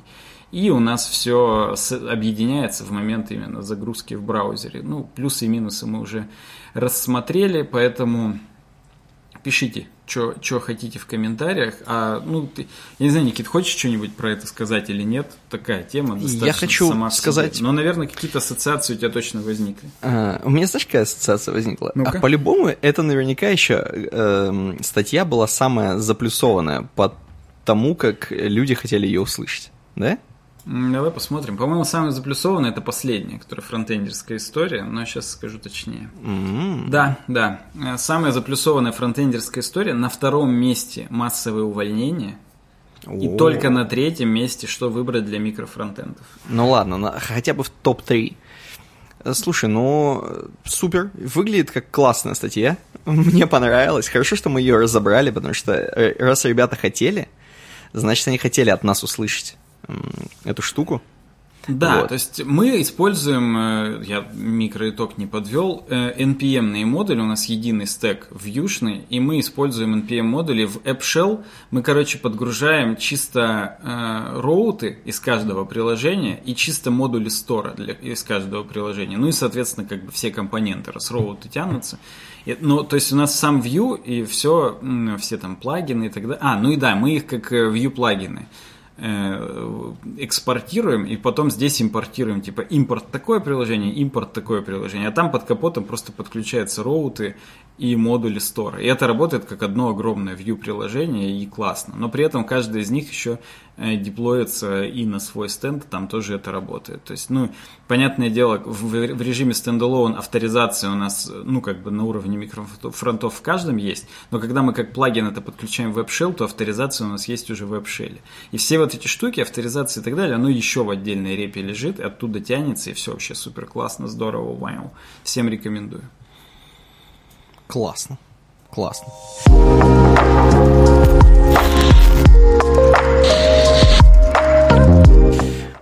Хорошо. Давай пойдем к следующей теме, а которую давай. я не знаю, как ее вообще выбрали.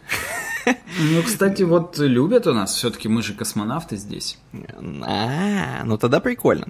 Тема про то, что Орион готовится к возвращению на берег после приводнения. Это было в декабре 2022 года. Орион это не Чокупай, соответственно, а тот самый космический корабль НАСА. Вот. И наверняка уже там все нормально, его уже отряхнули от пыли, из, изучили, исследовали, забрали к себе в НАСУ, так скажем. Но э, в декабре как раз он э, приводился, как, как, это, как это сказать, то есть на воду упал. Эм, причем упал наверняка очень мягко, потому что тут у него жесть шары раскрылись, такие, которые тормозят падение. Угу. Ну и вот этот космический корабль, э, его сразу закрепили на авианосце Портленд. Там водолазы подплыли, все закрепили, значит. Э, и, видимо, его куда-то отвезли, соответственно, исследовать. На, в, сначала на военно-морскую базу США в Сан-Диего, чтобы посмотреть, что ни один инопланетянин не зацепился. Потом уже в Area 51 или куда-то. Короче, вот, эта хреновина, на самом деле, если вы видите на фотках, она выглядит как будто какой-то аппарат из Кинзадза. Если вы смотрели фильм Кинзадза, угу. или вообще смотрели какие-нибудь старые э, фильмы про космос или киберпанк, вот там именно так рисуют э, всякие космические аппараты, особенно там, где НЛО должны прилететь. Какая-то хреновина, как будто из плат состоящая, как будто одна большая материнская плата, согнутая в конус. Uh-huh, uh-huh. Э, вот, вообще странное дерьмо, если честно. Я не думал, что они вот настолько так выглядят. Какой-то кусок ракеты, но носа ракеты, я не знаю. Э, и вот этот Орион, он пока, как я понял, запускается без людей, э, но в будущем там будут люди сидеть, людишки. И э, вот этот Орион, он очень далеко смог отлететь, э, как бы как тестовый, тестовый запуск, лунная миссия, так скажем. И он отлетел на, сейчас не соврать, я прочитаю, э, преодолел рекорд дальности полета космического корабля 434 тысячи километров, предназначенного для доставки людей в космос и обратно на Землю. Ну, Потому что рекорд... именно того, на котором можно отправить людей туда-сюда. Да, Так-то понятно, да. что и к Сатурну отправляли и дальше, но вот именно чтобы туда, туда и обратно по Хоббиту. Конечно, это прям с людьми, чтобы. Пока тестили без людей. Э, рекорд был аж в 70-м году, то есть э, это, по сути, ну, прорыв аж с 70-го года. Тогда Аполлон-13, 400 171 километр улетел. А тут вот Орион этот. Ну, круто. То есть, э, реально, они пытаются посылать туда людей. Они. Интересно, а туда что-нибудь положили, чтобы понимать именно внутри, что происходило? То есть, если бы там человек сидел внутри, насколько бы это... Что бы с ним сейчас было? Вот ну да, туда, по идее, бы что-нибудь такое живое поместить, но, наверное, это было бы фу-фу-фу. Э, мало ли. Ну, наверное, там такие датчики стояли, которые ну, еще да, круче, чем человек. Они там... Всего, там все э, собрано. Конечно, конечно. Вот, прикольно выглядит реально. Очень необычно. Я не думал, что они вот настолько так выглядят. Прикольно. Будут ли дальнейшие какие-то развития событий, как быстро они сейчас запустят с людьми это, не с людьми, насколько у них их устроила вот эта дальность, тоже, опять же, хрен его знает. Но вот такая вот прикольная тема. Ну смотри, Артемида 1, а предыдущий Давай. был Аполлон 13. Видимо, так. на Артемиде 13 потенциально уже люди туда-сюда слетают. Ты думаешь, это прям как-то с цифрами связано? Еще 13 запусков будет? Да нет, конечно. Я имею в виду, что ну с какого-то там из последующих разов и, угу. и так далее. И тут еще важно, что ее переносили там несколько раз. И вот фоточка, которая там сделана, это именно на расстоянии 130 километров от Луны. 130 это меньше, чем до Екатеринбурга, а Луна все равно какая-то маленькая. Кстати, Видимо, да. она прям вообще маленькая. Как, как Екатеринбург как раз. Мне, знаешь, не знаешь, что интересно? Вот они сфоткали. Э, так он не прилунился, получается. Или при... То есть он просто посмотрел, пофоткал, что кого там. Люди долетели. Наверное, 130 км можно, знаешь, сейчас бы тебе сказали какие-нибудь космонавты, можно просто самому отлететь, шланг от, отрубить, и mm-hmm. тебя притянет к Луне. Будешь лететь, правда, там часов 10. Вот. Или не 10, может Нет, быть, смотря, 10. На каку... смотря, что ты съел перед этим. Какая тяга у тебя будет, так скажем. Блин, опять же, я боюсь что-то говорить про космос, потому что я помню, мы как-то один раз да что-то такое сказали, что... Все, мы уже сказали, скорее всего, неоднократно с тобой сейчас за обсуждение да. этой темы, поэтому... Тут... Мы уже немножко, знаешь, относимся к чувакам, которые про плоскую землю говорят. Да, вот мы да, уже да. из этих, короче, пацанов. Это мы. Вот, что мне понравилось из этой темки конкретно, это внешний вид этого дерьма. Реально, это какая-то просто плата одна большая. Я очень надеюсь, что там вообще можно хоть как-то пописить, покакать в ней, потому что она выглядит достаточно маленькой. Меньше, наверное, комнаты, в которой я сижу. Ну, в, не, в моей комнате можно пописить, покакать, но это не удовлетворит меня, потому что в ней жить еще придется во всей этой комнате, получается. Короче, прикольно. Хрень. Вот. А может, это на самом деле он здоровый, а просто масштабы такие, но выглядит как маленькая штучка. Как ты считаешь? Ну, какой-то просто... Это просто же часть. Э, ну, то есть, вот на фото, опять же, где 130 километров от Луны, там другая белая часть с солнечными панелями и так далее. Скорее всего, она сгорела. И вот именно, белая часть, до. Долетела просто... именно капсула, где должны быть люди. А все остальное, а может быть даже слушай, а вдруг они, короче, оставили там наблюдать, отсоединились и вернулась только плата. А то, что именно не плата, а в беленькое, красивенькое, оно вылетает еще вокруг Луны. Напоминаю, Ну, боимся уже говорить что-то. Что беленькая, красивенькая, оно беленькое, красивенькое, а на этом что-то ни НАСА, ни хренаса, оно, видимо, ну, все сгорело, Ну, пока оно подобгорело, возможно, конечно, там же слои атмосферы. Там вот видно, где шарики, между ними вот это вот место, где как бы Опять же, я боюсь пупок, пупок вот этот. Если обгорел честно, нормально. Видно, что он Выглядит, тоже был. вот если чайник на плите забыть, вот знаешь, у алкашей, когда, короче, они- да, мяско подгорит. потом. вот, когда они, короче, это, кашу поставят на плиту, вот, и заснутся курком, потом встают, и вот там так выглядит. Потом пожарных, когда вызвали, вот как Орион выглядит. Да, да. Чё купай? Тоже как плата выглядит. Да-да-да. Только плата за ложный вызов. Нормальный каламбурчик. Ну, круто, круто. Да еще вернемся к самой первой, первой фотке, где. Орион закреплен на авианосце Портленд. Он как будто на стуле золотом таком. Да, да. Пляжном таком, сетчатом, чтобы жопа проветривалась. А, классно, классно.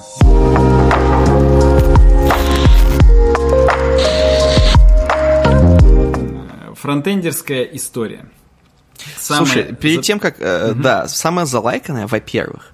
Во-вторых, я вижу, тут человек старался, писал, как будто в нем поэт помер, так скажем. Я Да, вижу, что это переделка... Ты, ну, ты наверняка скажешь. Вижу, что это переделка на классику, на рождественскую историю. М, Вот, оригинальную. Про Скруджа, который денег все жалел, и я не помню, там то ли он потом перестал жалеть денег, э, потому что он что-то узнал, познал там, короче. Но это прям является классикой, это рождественская история. Я смотрел рождественскую историю мультик, э, мультипликацию, так скажем, где Джим Керри озвучивает, еще в кино ходил очень давно, и у меня есть аналог на это. Опять же, я не помню, в чем там завязка в этой рождественской истории, но у меня есть типа э, комикс про Бэтмена, про рождественская история. Типа там э, сам Бэтмен это Скрудж, видимо, а э, этот как его Джокер его пытается постоянно что-то там развеселить, расхренить, короче, в общем. Вот. Ну давай, теперь расскажи ты, в чем там Во-первых, соль. я не смотрел рождественскую историю, я даже не знал, что это. И я не удосужился посмотреть, что это, потому что в сущности и насрать. Ну ладно. Вот. А, Технотекст 2022 некий. Это было, короче говоря, типа, как это сказать? Э, Ну, видимо, премия э, Хабровая, ну как была. Такое ощущение, что до 14 апреля этого года будут э, выбирать еще, типа, лучшие темки. Вот эта статья, короче, номинирована внутри фронтенда. Э, Вот она в шорт-листе, я демонстрирую нашим, так сказать, м, зрителям, а слушатели просто представьте, что тут много разных э, темок, и вот это одна из них, типа, кстати, там э, есть одна тоже еще про микрофронтенды и микросервисы с помощью веб-пак на Тиньковском блоге. Вот. Короче говоря, вот, одна, одна из них это вот это. Э, Так, к чему я это? К тому, что надо посмотреть, что у меня там на телефоне. А именно... Опа. Аккумулятор собирается разряжаться, но я думаю, нам хватит на 15 минут. А я не хочу это обсуждать сильно дольше. хотя это самая заплюсованная тема. Да и наплевать. Мы, как бы, э, так сказать, следуем этим, эм, как это, пожеланиям, но с нашим, так сказать, душком. Я, кстати, сейчас смотрю, и уже нет во фронтенде этой темы. Может, она в каком-то другом номинации? В номинации «Переделка рождественской истории». Ладно, не буду искать, наплевать. Темка классная. Чувак здесь... э, Я вот хочу остановиться на двух классных метафорах. Первое.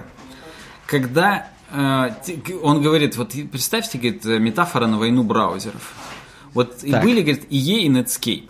И вот в тот момент, в 90-е, когда они сражались, так сказать, это, говорит, были как частицы в коллайдере. Есть, говорит, такие частицы в мире, которые не появятся никак, кроме как если столкнуть другие. Их нет в природе. Но Так. если столкнуть другие элементарные частицы, то они появляются. Видимо, там кварки, хуярки. Опять же, э, боюсь говорить. Вот. Но э, нейтрино или что там они, блядь, открыть. Ну, короче, что-то. Вот. И тут тоже, типа, все JavaScript, CSS, они бы не появились, если бы не было войны браузерной. Если бы просто так. был один браузер, и он просто лениво развивался, то мы бы, скорее всего, не увидели всего классного, что мы используем сейчас. Потому что только mm-hmm. когда типа есть конкуренция, только тогда летают на Луну и там Юрий Гагарин и вот это все. Потому что, ну вот как бы уже сейчас нету такой жесткой космической гонки, да, как тогда. И вот мы только сейчас рекорды 70-х годов бьем, да, по отдаленности. Хотя в теории могли бы и побить давным-давно. Вот. Ну и, собственно говоря, чувак, он здесь... Я уже это... Я почему еще не буду долго говорить? Потому что я же весь наш подкаст сегодня отсюда брал тезисы. Что угу. типа э, уже много раз, эм, если посмотреть назад, то кажется, что очень много сделано не оптимально. И на самом деле я даже обсуждал с коллегами эту статью э, в чатике, и, ну, как бы решили, что, блин, фронтенд отстой. Что вот даже банально ты открываешь и без каких-либо стилей просто батон кидаешь HTML, и он все еще серый и сраный.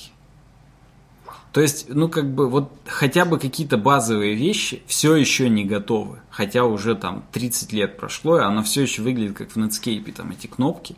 И, ну, как бы многие неоптимальные вещи с тем, как рендерится в браузерах что-то. Э, да, когда только появился Chrome, было много каких-то моментов, которые улучшали это все. Но, собственно, теперь, когда практически Chrome победил, опять все стагнирует. Кстати, это тоже доказывает первый тезис, но тем не менее. Вот. Плюс, опять же, некоторые вещи, э, тут еще классная метафора о том, что люди до того, короче, как выращивали пшеницу, они вели кочевой образ жизни, тусили, путешествовали, все классно было. А потом mm-hmm. люди открыли пшеницу, и, по, и пшеница, короче, поработила людей. И это типа ловушка, потому что пшеница хоть и предлагает больше калорий, и потенциально она может прокормить больше людей – но на самом деле люди с тех пор, как начали выращивать пшеницу в мировой истории, стали жить хуже. Потому что, ну, появились всякие... Типа, до того, как выращивали пшеницу, вообще не было болезней там спины и коленей. Потому что не надо так. было ничего поливать каждую секунду, там, ходить, сгибаться, полоть, типа того. Так. Плуг изобретать, не дай бог. Угу. И за компьютером сидеть. Севооборот, да, и за компьютером сидеть, естественно. То есть тут чувак именно красивыми словами говорит о том, что орехи жрать, если бы и изюм, то это столько же калорий, но хотя бы, ну, не надо было бы обслуживать вот эту пшеницу и так далее. И, короче, тут тема в том, что React стал пшеницей. Что, грубо говоря, до того, как анонсировали React, никто не думал про management приложений что типа это все хранилось там где-то в базе данных, на бэкэнде и так далее. А из-за того, что все перевели на фронт, все сделали, да, реактивным, да, классным, но это породило огромное количество проблем, которые, которые решают до сих пор. То есть, грубо говоря, эволюционно сейчас, если откатиться назад, то как будто бы сделали что-то не так. И надо было какую-то другую прослойку и сделать это нативно в браузере. То есть не средствами JS решать какие-то вещи, а сделать state management внутри браузера типа, казалось бы, что проще, да? И не было бы вот этих там срачей, какой там state manager использовать поначалу в React там и так далее. Ну и, соответственно, сейчас мы все решаем э, без ума, без памяти вопросы сборки, что там доходило, когда веб-пак собирал там приложение там, по полторы минуты на суперсовременных компьютерах. Появились другие сборщики, всякие вот White, опять же, потом там вообще без сборки работали, там компонент собирал, собирается только тогда, когда к нему обращается, только тогда он собирается. Но по сути это все, опять же, решение того, что, почему сборка большая. Потому что миллиард зависимостей, потому что все не оптимально и так далее. Ну и, короче говоря, здесь автор поднимается до кульминации, что, ну, каждый говорит, год делают тему, жив фронтенд или нет. И все пытаются сказать, что он умер, потому что, типа, все плохо, не оптимизировано и так далее. Но он пытается оптимистично сказать, что вот сейчас опять все эти столкновения пройдут, и опять устаканится, и опять будет классно до какого-то момента. То есть все равно отлетит вся шелуха, и останется какое-то ну, прикольное решение.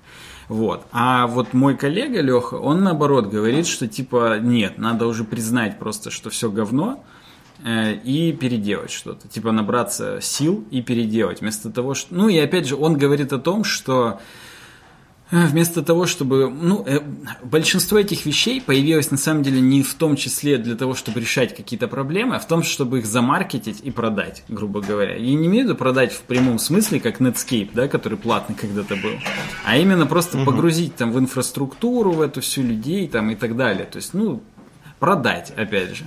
Вот. Ну и тут в конце э, классная, так сказать, э, картинка, вот это типа деревья, да, такие в, в горизонтальном, что вот ты родился, вот твой жизненный путь, но от того, что у многих людей тоже были корявые жизненные пути, мы дошли вот до нашего текущего момента, и из-за того, что другие люди пытались, что-то делали, что-то делали, ты сейчас можешь оглянуться на то, сколько разных фреймворков, инструментов и так далее, сделать что-то свое супер классное. А если бы он был один до всего этого момента, то ты бы просто в нем дальше как бы развивался и все. То есть, грубо говоря, чем больше людей что-то делает, старается и пытается, тем больше потенциально у тебя сейчас возможностей тоже что-то сделать, придумать там и так далее. Знаешь, как, как в стиле музыки, когда у тебя их там а, два, то, угу. ну, как бы ты можешь какой-то из этих двух там улучшить, докрутить и так далее. А когда у тебя их 150, ты можешь их чисто арифметически, каждый с каждым, там, факториал, не факториал, вот это,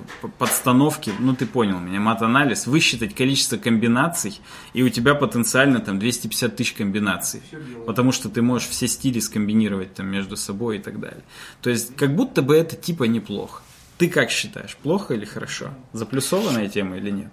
Смотри, э, мне, во-первых, нравится вообще философский подход к этой темке. Реально тут очень ну, круто Ну, реально, там, там на самом да. деле 500 э, умных слов, 500 фреймворков разбираются прям детально mm. и так далее.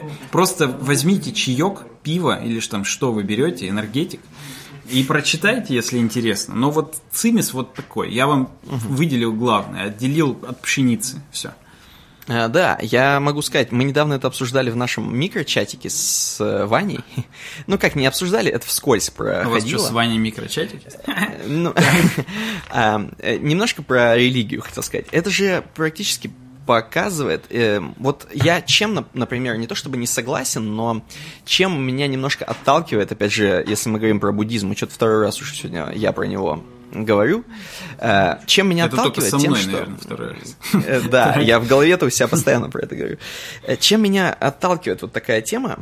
Они немножко не технократы, скажем так. Э, э, к сожалению, вот э, такие, допустим, там просто, опять же, в буддизме в основном все о том, что как бы, ну, надо сесть и познавать там мир, там, осознавать и так далее, да. Вот. Это, к сожалению, стопает вообще технологии, развитие технологий, да.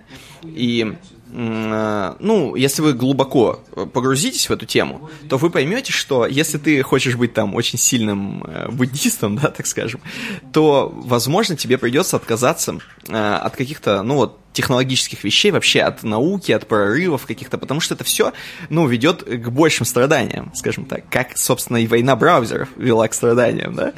То есть, не будь этой войны, да, то не, не было бы, опять же, вот этого развития, так называемого. Опять же, насколько оно хорошо, может быть, оно придет к чему-то, мы не знаем, мы, мы в середине пути. Может быть, React, так называемый, и вообще все остальное, все, что есть, оно приведет все равно к лучшему. А, несмотря на то, что все, все еще, если ты баттон кинул, то он корявый. Вот, поэтому я-то все-таки за мысль о том, что надо развиваться, и развитие это топ, э, развиваться в технологическом плане. То есть я здесь больше за технологичность. Э, то есть мне скажут, конечно, а что вот, разве там, условно, в буддизме не говорят о том, что надо познавать себя, там, развиваться э, внутренне? Надо, да, но технологический прорыв, мне просто он нравится. Мне нравятся технологии, э, как бы это странно не звучало, и это прикольно. Вот, это круто, и круто, что человек такое придумывает, может мозгом такие темы делать. Вот. А скоро нейросети будут это делать за нас, поэтому все нормально. А мы буддистами станем. Да. Вот. Так что вот, э, в принципе, прикольно, классно. Ну вот, вот. Там, на самом деле, можно, хотел сказать, можно посраться в комментариях, а там 18 комментариев. Там, конечно, срач в них, но, блин, а заплюсованная come on, почему всего 18 комментариев у такой темы, я не очень понял.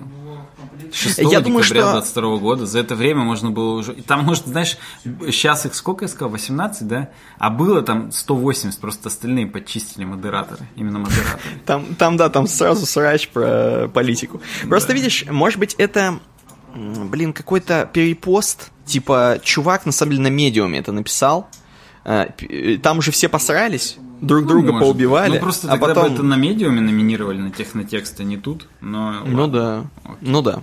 Окей. Переходим Э, к темке. переходим к обойке, ты имеешь в виду? К темке-то Да, мы к уже... Темке обойки. К обойке, да. Слушай, но э, вижу обойку, вижу, что локация Дубай, я даже не смотря в локацию, вижу, что это Дубай, вот честно не был, э, но вижу, вижу их, и сразу скажу свое мнение, где наш подкаст. Сразу. Вот. Да, Давай, давай. Давай. Э, Подкаст это смог, вот этот, который в Дубаях есть. Классно. Вот. Э, Он как бы покрывает все здесь. Вы можете его слушать, не слушать, но он изредка появляется, как вы видите. Может быть, четыре раза в году, может быть, раз в две недели. Э, Здесь в зависимости от того, как задонатят. Но смог присутствует. Вот. Он везде. Он повсюду, так скажем. Да, когда-то бицуха, когда-то блицуха. Конечно. С разной интенсивностью, но но Да. он есть, да. Да. Суслик. Ну вот. Ну, прикольно. Ты расскажи. Я бы даже не, даже не задумался. Настолько здесь все располагает к тому, чтобы, типа, вон тот небоскреб, или там вон тот катер, вон та яхта шикарная, там, или вон тот частный сектор. Э, Я бы сказал, короче говоря, что наш подкаст это Бурдж Халифа, с которой сфотографировано это все. Потому что только приподнявшись на нашем подкасте над повседневностью, можешь э, посмотреть вообще, что тебя окружает, как, как ты будешь с этим жить, как чё. И, и вообще, вот я вчера посмотрел документалку, да, про Бурдж-Халифу, о том, Так. как ее строили, о том, на самом деле, что ее построить это челлендж, потому что здесь нет гранитной плиты, здесь просто песок. А под ним ракушечник, который как бы поплотнее, но тоже песок. И типа как они именно сделали фундамент, сваи там придумали и так далее, и сделали, что э, вообще площадка вся, то есть Бурж-Халифа, она треугольная, э, и она как большой снегоступ. То есть она большой площадью давит на песок, из-за этого не проваливается в него, грубо говоря. И еще у нее э, вся, вся, весь сам небоскреб, он из 27, короче, сегментов состоит, который в разные стороны направлен. Это сделано для того, чтобы ветер не качал небоскреб просто, ну, как бы с единой амплитудой, Потому что здесь у каждого из этих 27 сегментов, из-за того, что они несимметричны и в разную сторону выставлены, ну, ты потом можешь просто посмотреть на нее, как она выглядит, она как из 27 колечек таких сделано разных. А каждая колеблется, короче, с разной частотой, и поэтому она не колеблется, ну, как бы, как, как просто писька. Ну, вот. Так. И вот наш подкаст, он на самом деле настолько же высокотехнологичный. Кто-то еще не допонял, насколько как бы вот то, что мы здесь делаем, это не скучно, не занудно, не душно, а именно вот прикольно. Я считаю, у нас вот те технологии, которые вот в единственном экземпляре есть. И вот в конце этой документалки, кстати, ее Хаммонд ведет. То есть, ну прям, ну ты-то видел, я же ее скидывал. Для наших зрителей и слушателей говорю. Э, у него есть передача теперь Big, э, как-то, как его зовут-то, Хаммонд, забыл. Какой-нибудь Ричард, наверное. Ричард, правильно ты говоришь. Ричард Хаммондс Биг. Типа Ричарда Хаммондовское большое. А ну в русском переводе в Discovery называется Большое с Ричардом Хаммондом. Он там типа все большое обозревает, потому что сам он небольшой. А, Да, то есть там метафора в том, что он же самый низкий из топ-гира, и в принципе, ну он там, наверное, там за 160, типа того. Вот. И вот что большое с Ричардом Хаммондом. И он тут тоже говорят, говорят в конце, что на самом деле вот эта технология, это типа задел на все здания будущего и так далее. То есть здесь очень много инженерных вещей впервые в жизни сделано, в том числе, например, водопровод. Обычно есть насосы, которые на всю высоту прокачивают и все. А здесь 5, что ли, или 4, я не буду точно врать, э, или там 6. Ну, типа 6, на, ну, короче, 6 насосов. Один на первом этаже, второй на 20, третий на 50. И, короче, они вот так каскадно э, воду поднимают наверх, потому что не существует в мире насоса, который бы с самого низа до, там, до, до 160 этажа бы прокачал воду. То есть э, классно. Вот у нас тоже инновации. Все подкасты когда-нибудь будут как наш, просто на разные темы. Вот, поэтому мы опережаем здесь время, я считаю. Да, я открыл Бурдж Халифа Майнкрафт, и тут реально в Майнкрафте строят. Ну, так, кто бы сомневался. Я думаю, даже в Симах уже построили где-нибудь, или в Сим-Сити. Да. Классно, классно. Вообще супер. Отличный подкаст, я считаю. Я, себя не похвалишь, никто не подхвалит. Вот Э, Поэтому все равно там будет тысяча просмотров в лучшем случае. Но ну, эта тысяча, я думаю, я думаю, и 18 они... комментариев, как у да. самой заплюсованной темки. Я думаю, они получат удовольствие, те, кто послушают. Они, да, я тоже, я надеюсь на это. Поэтому пишите, звоните, и если вы в Юстех идете, скажите, что от э, Саши Гончарова идете, это важно. Да, да. Только Хорошо? это и важно из этого всего подкаста, на самом деле. Так что да.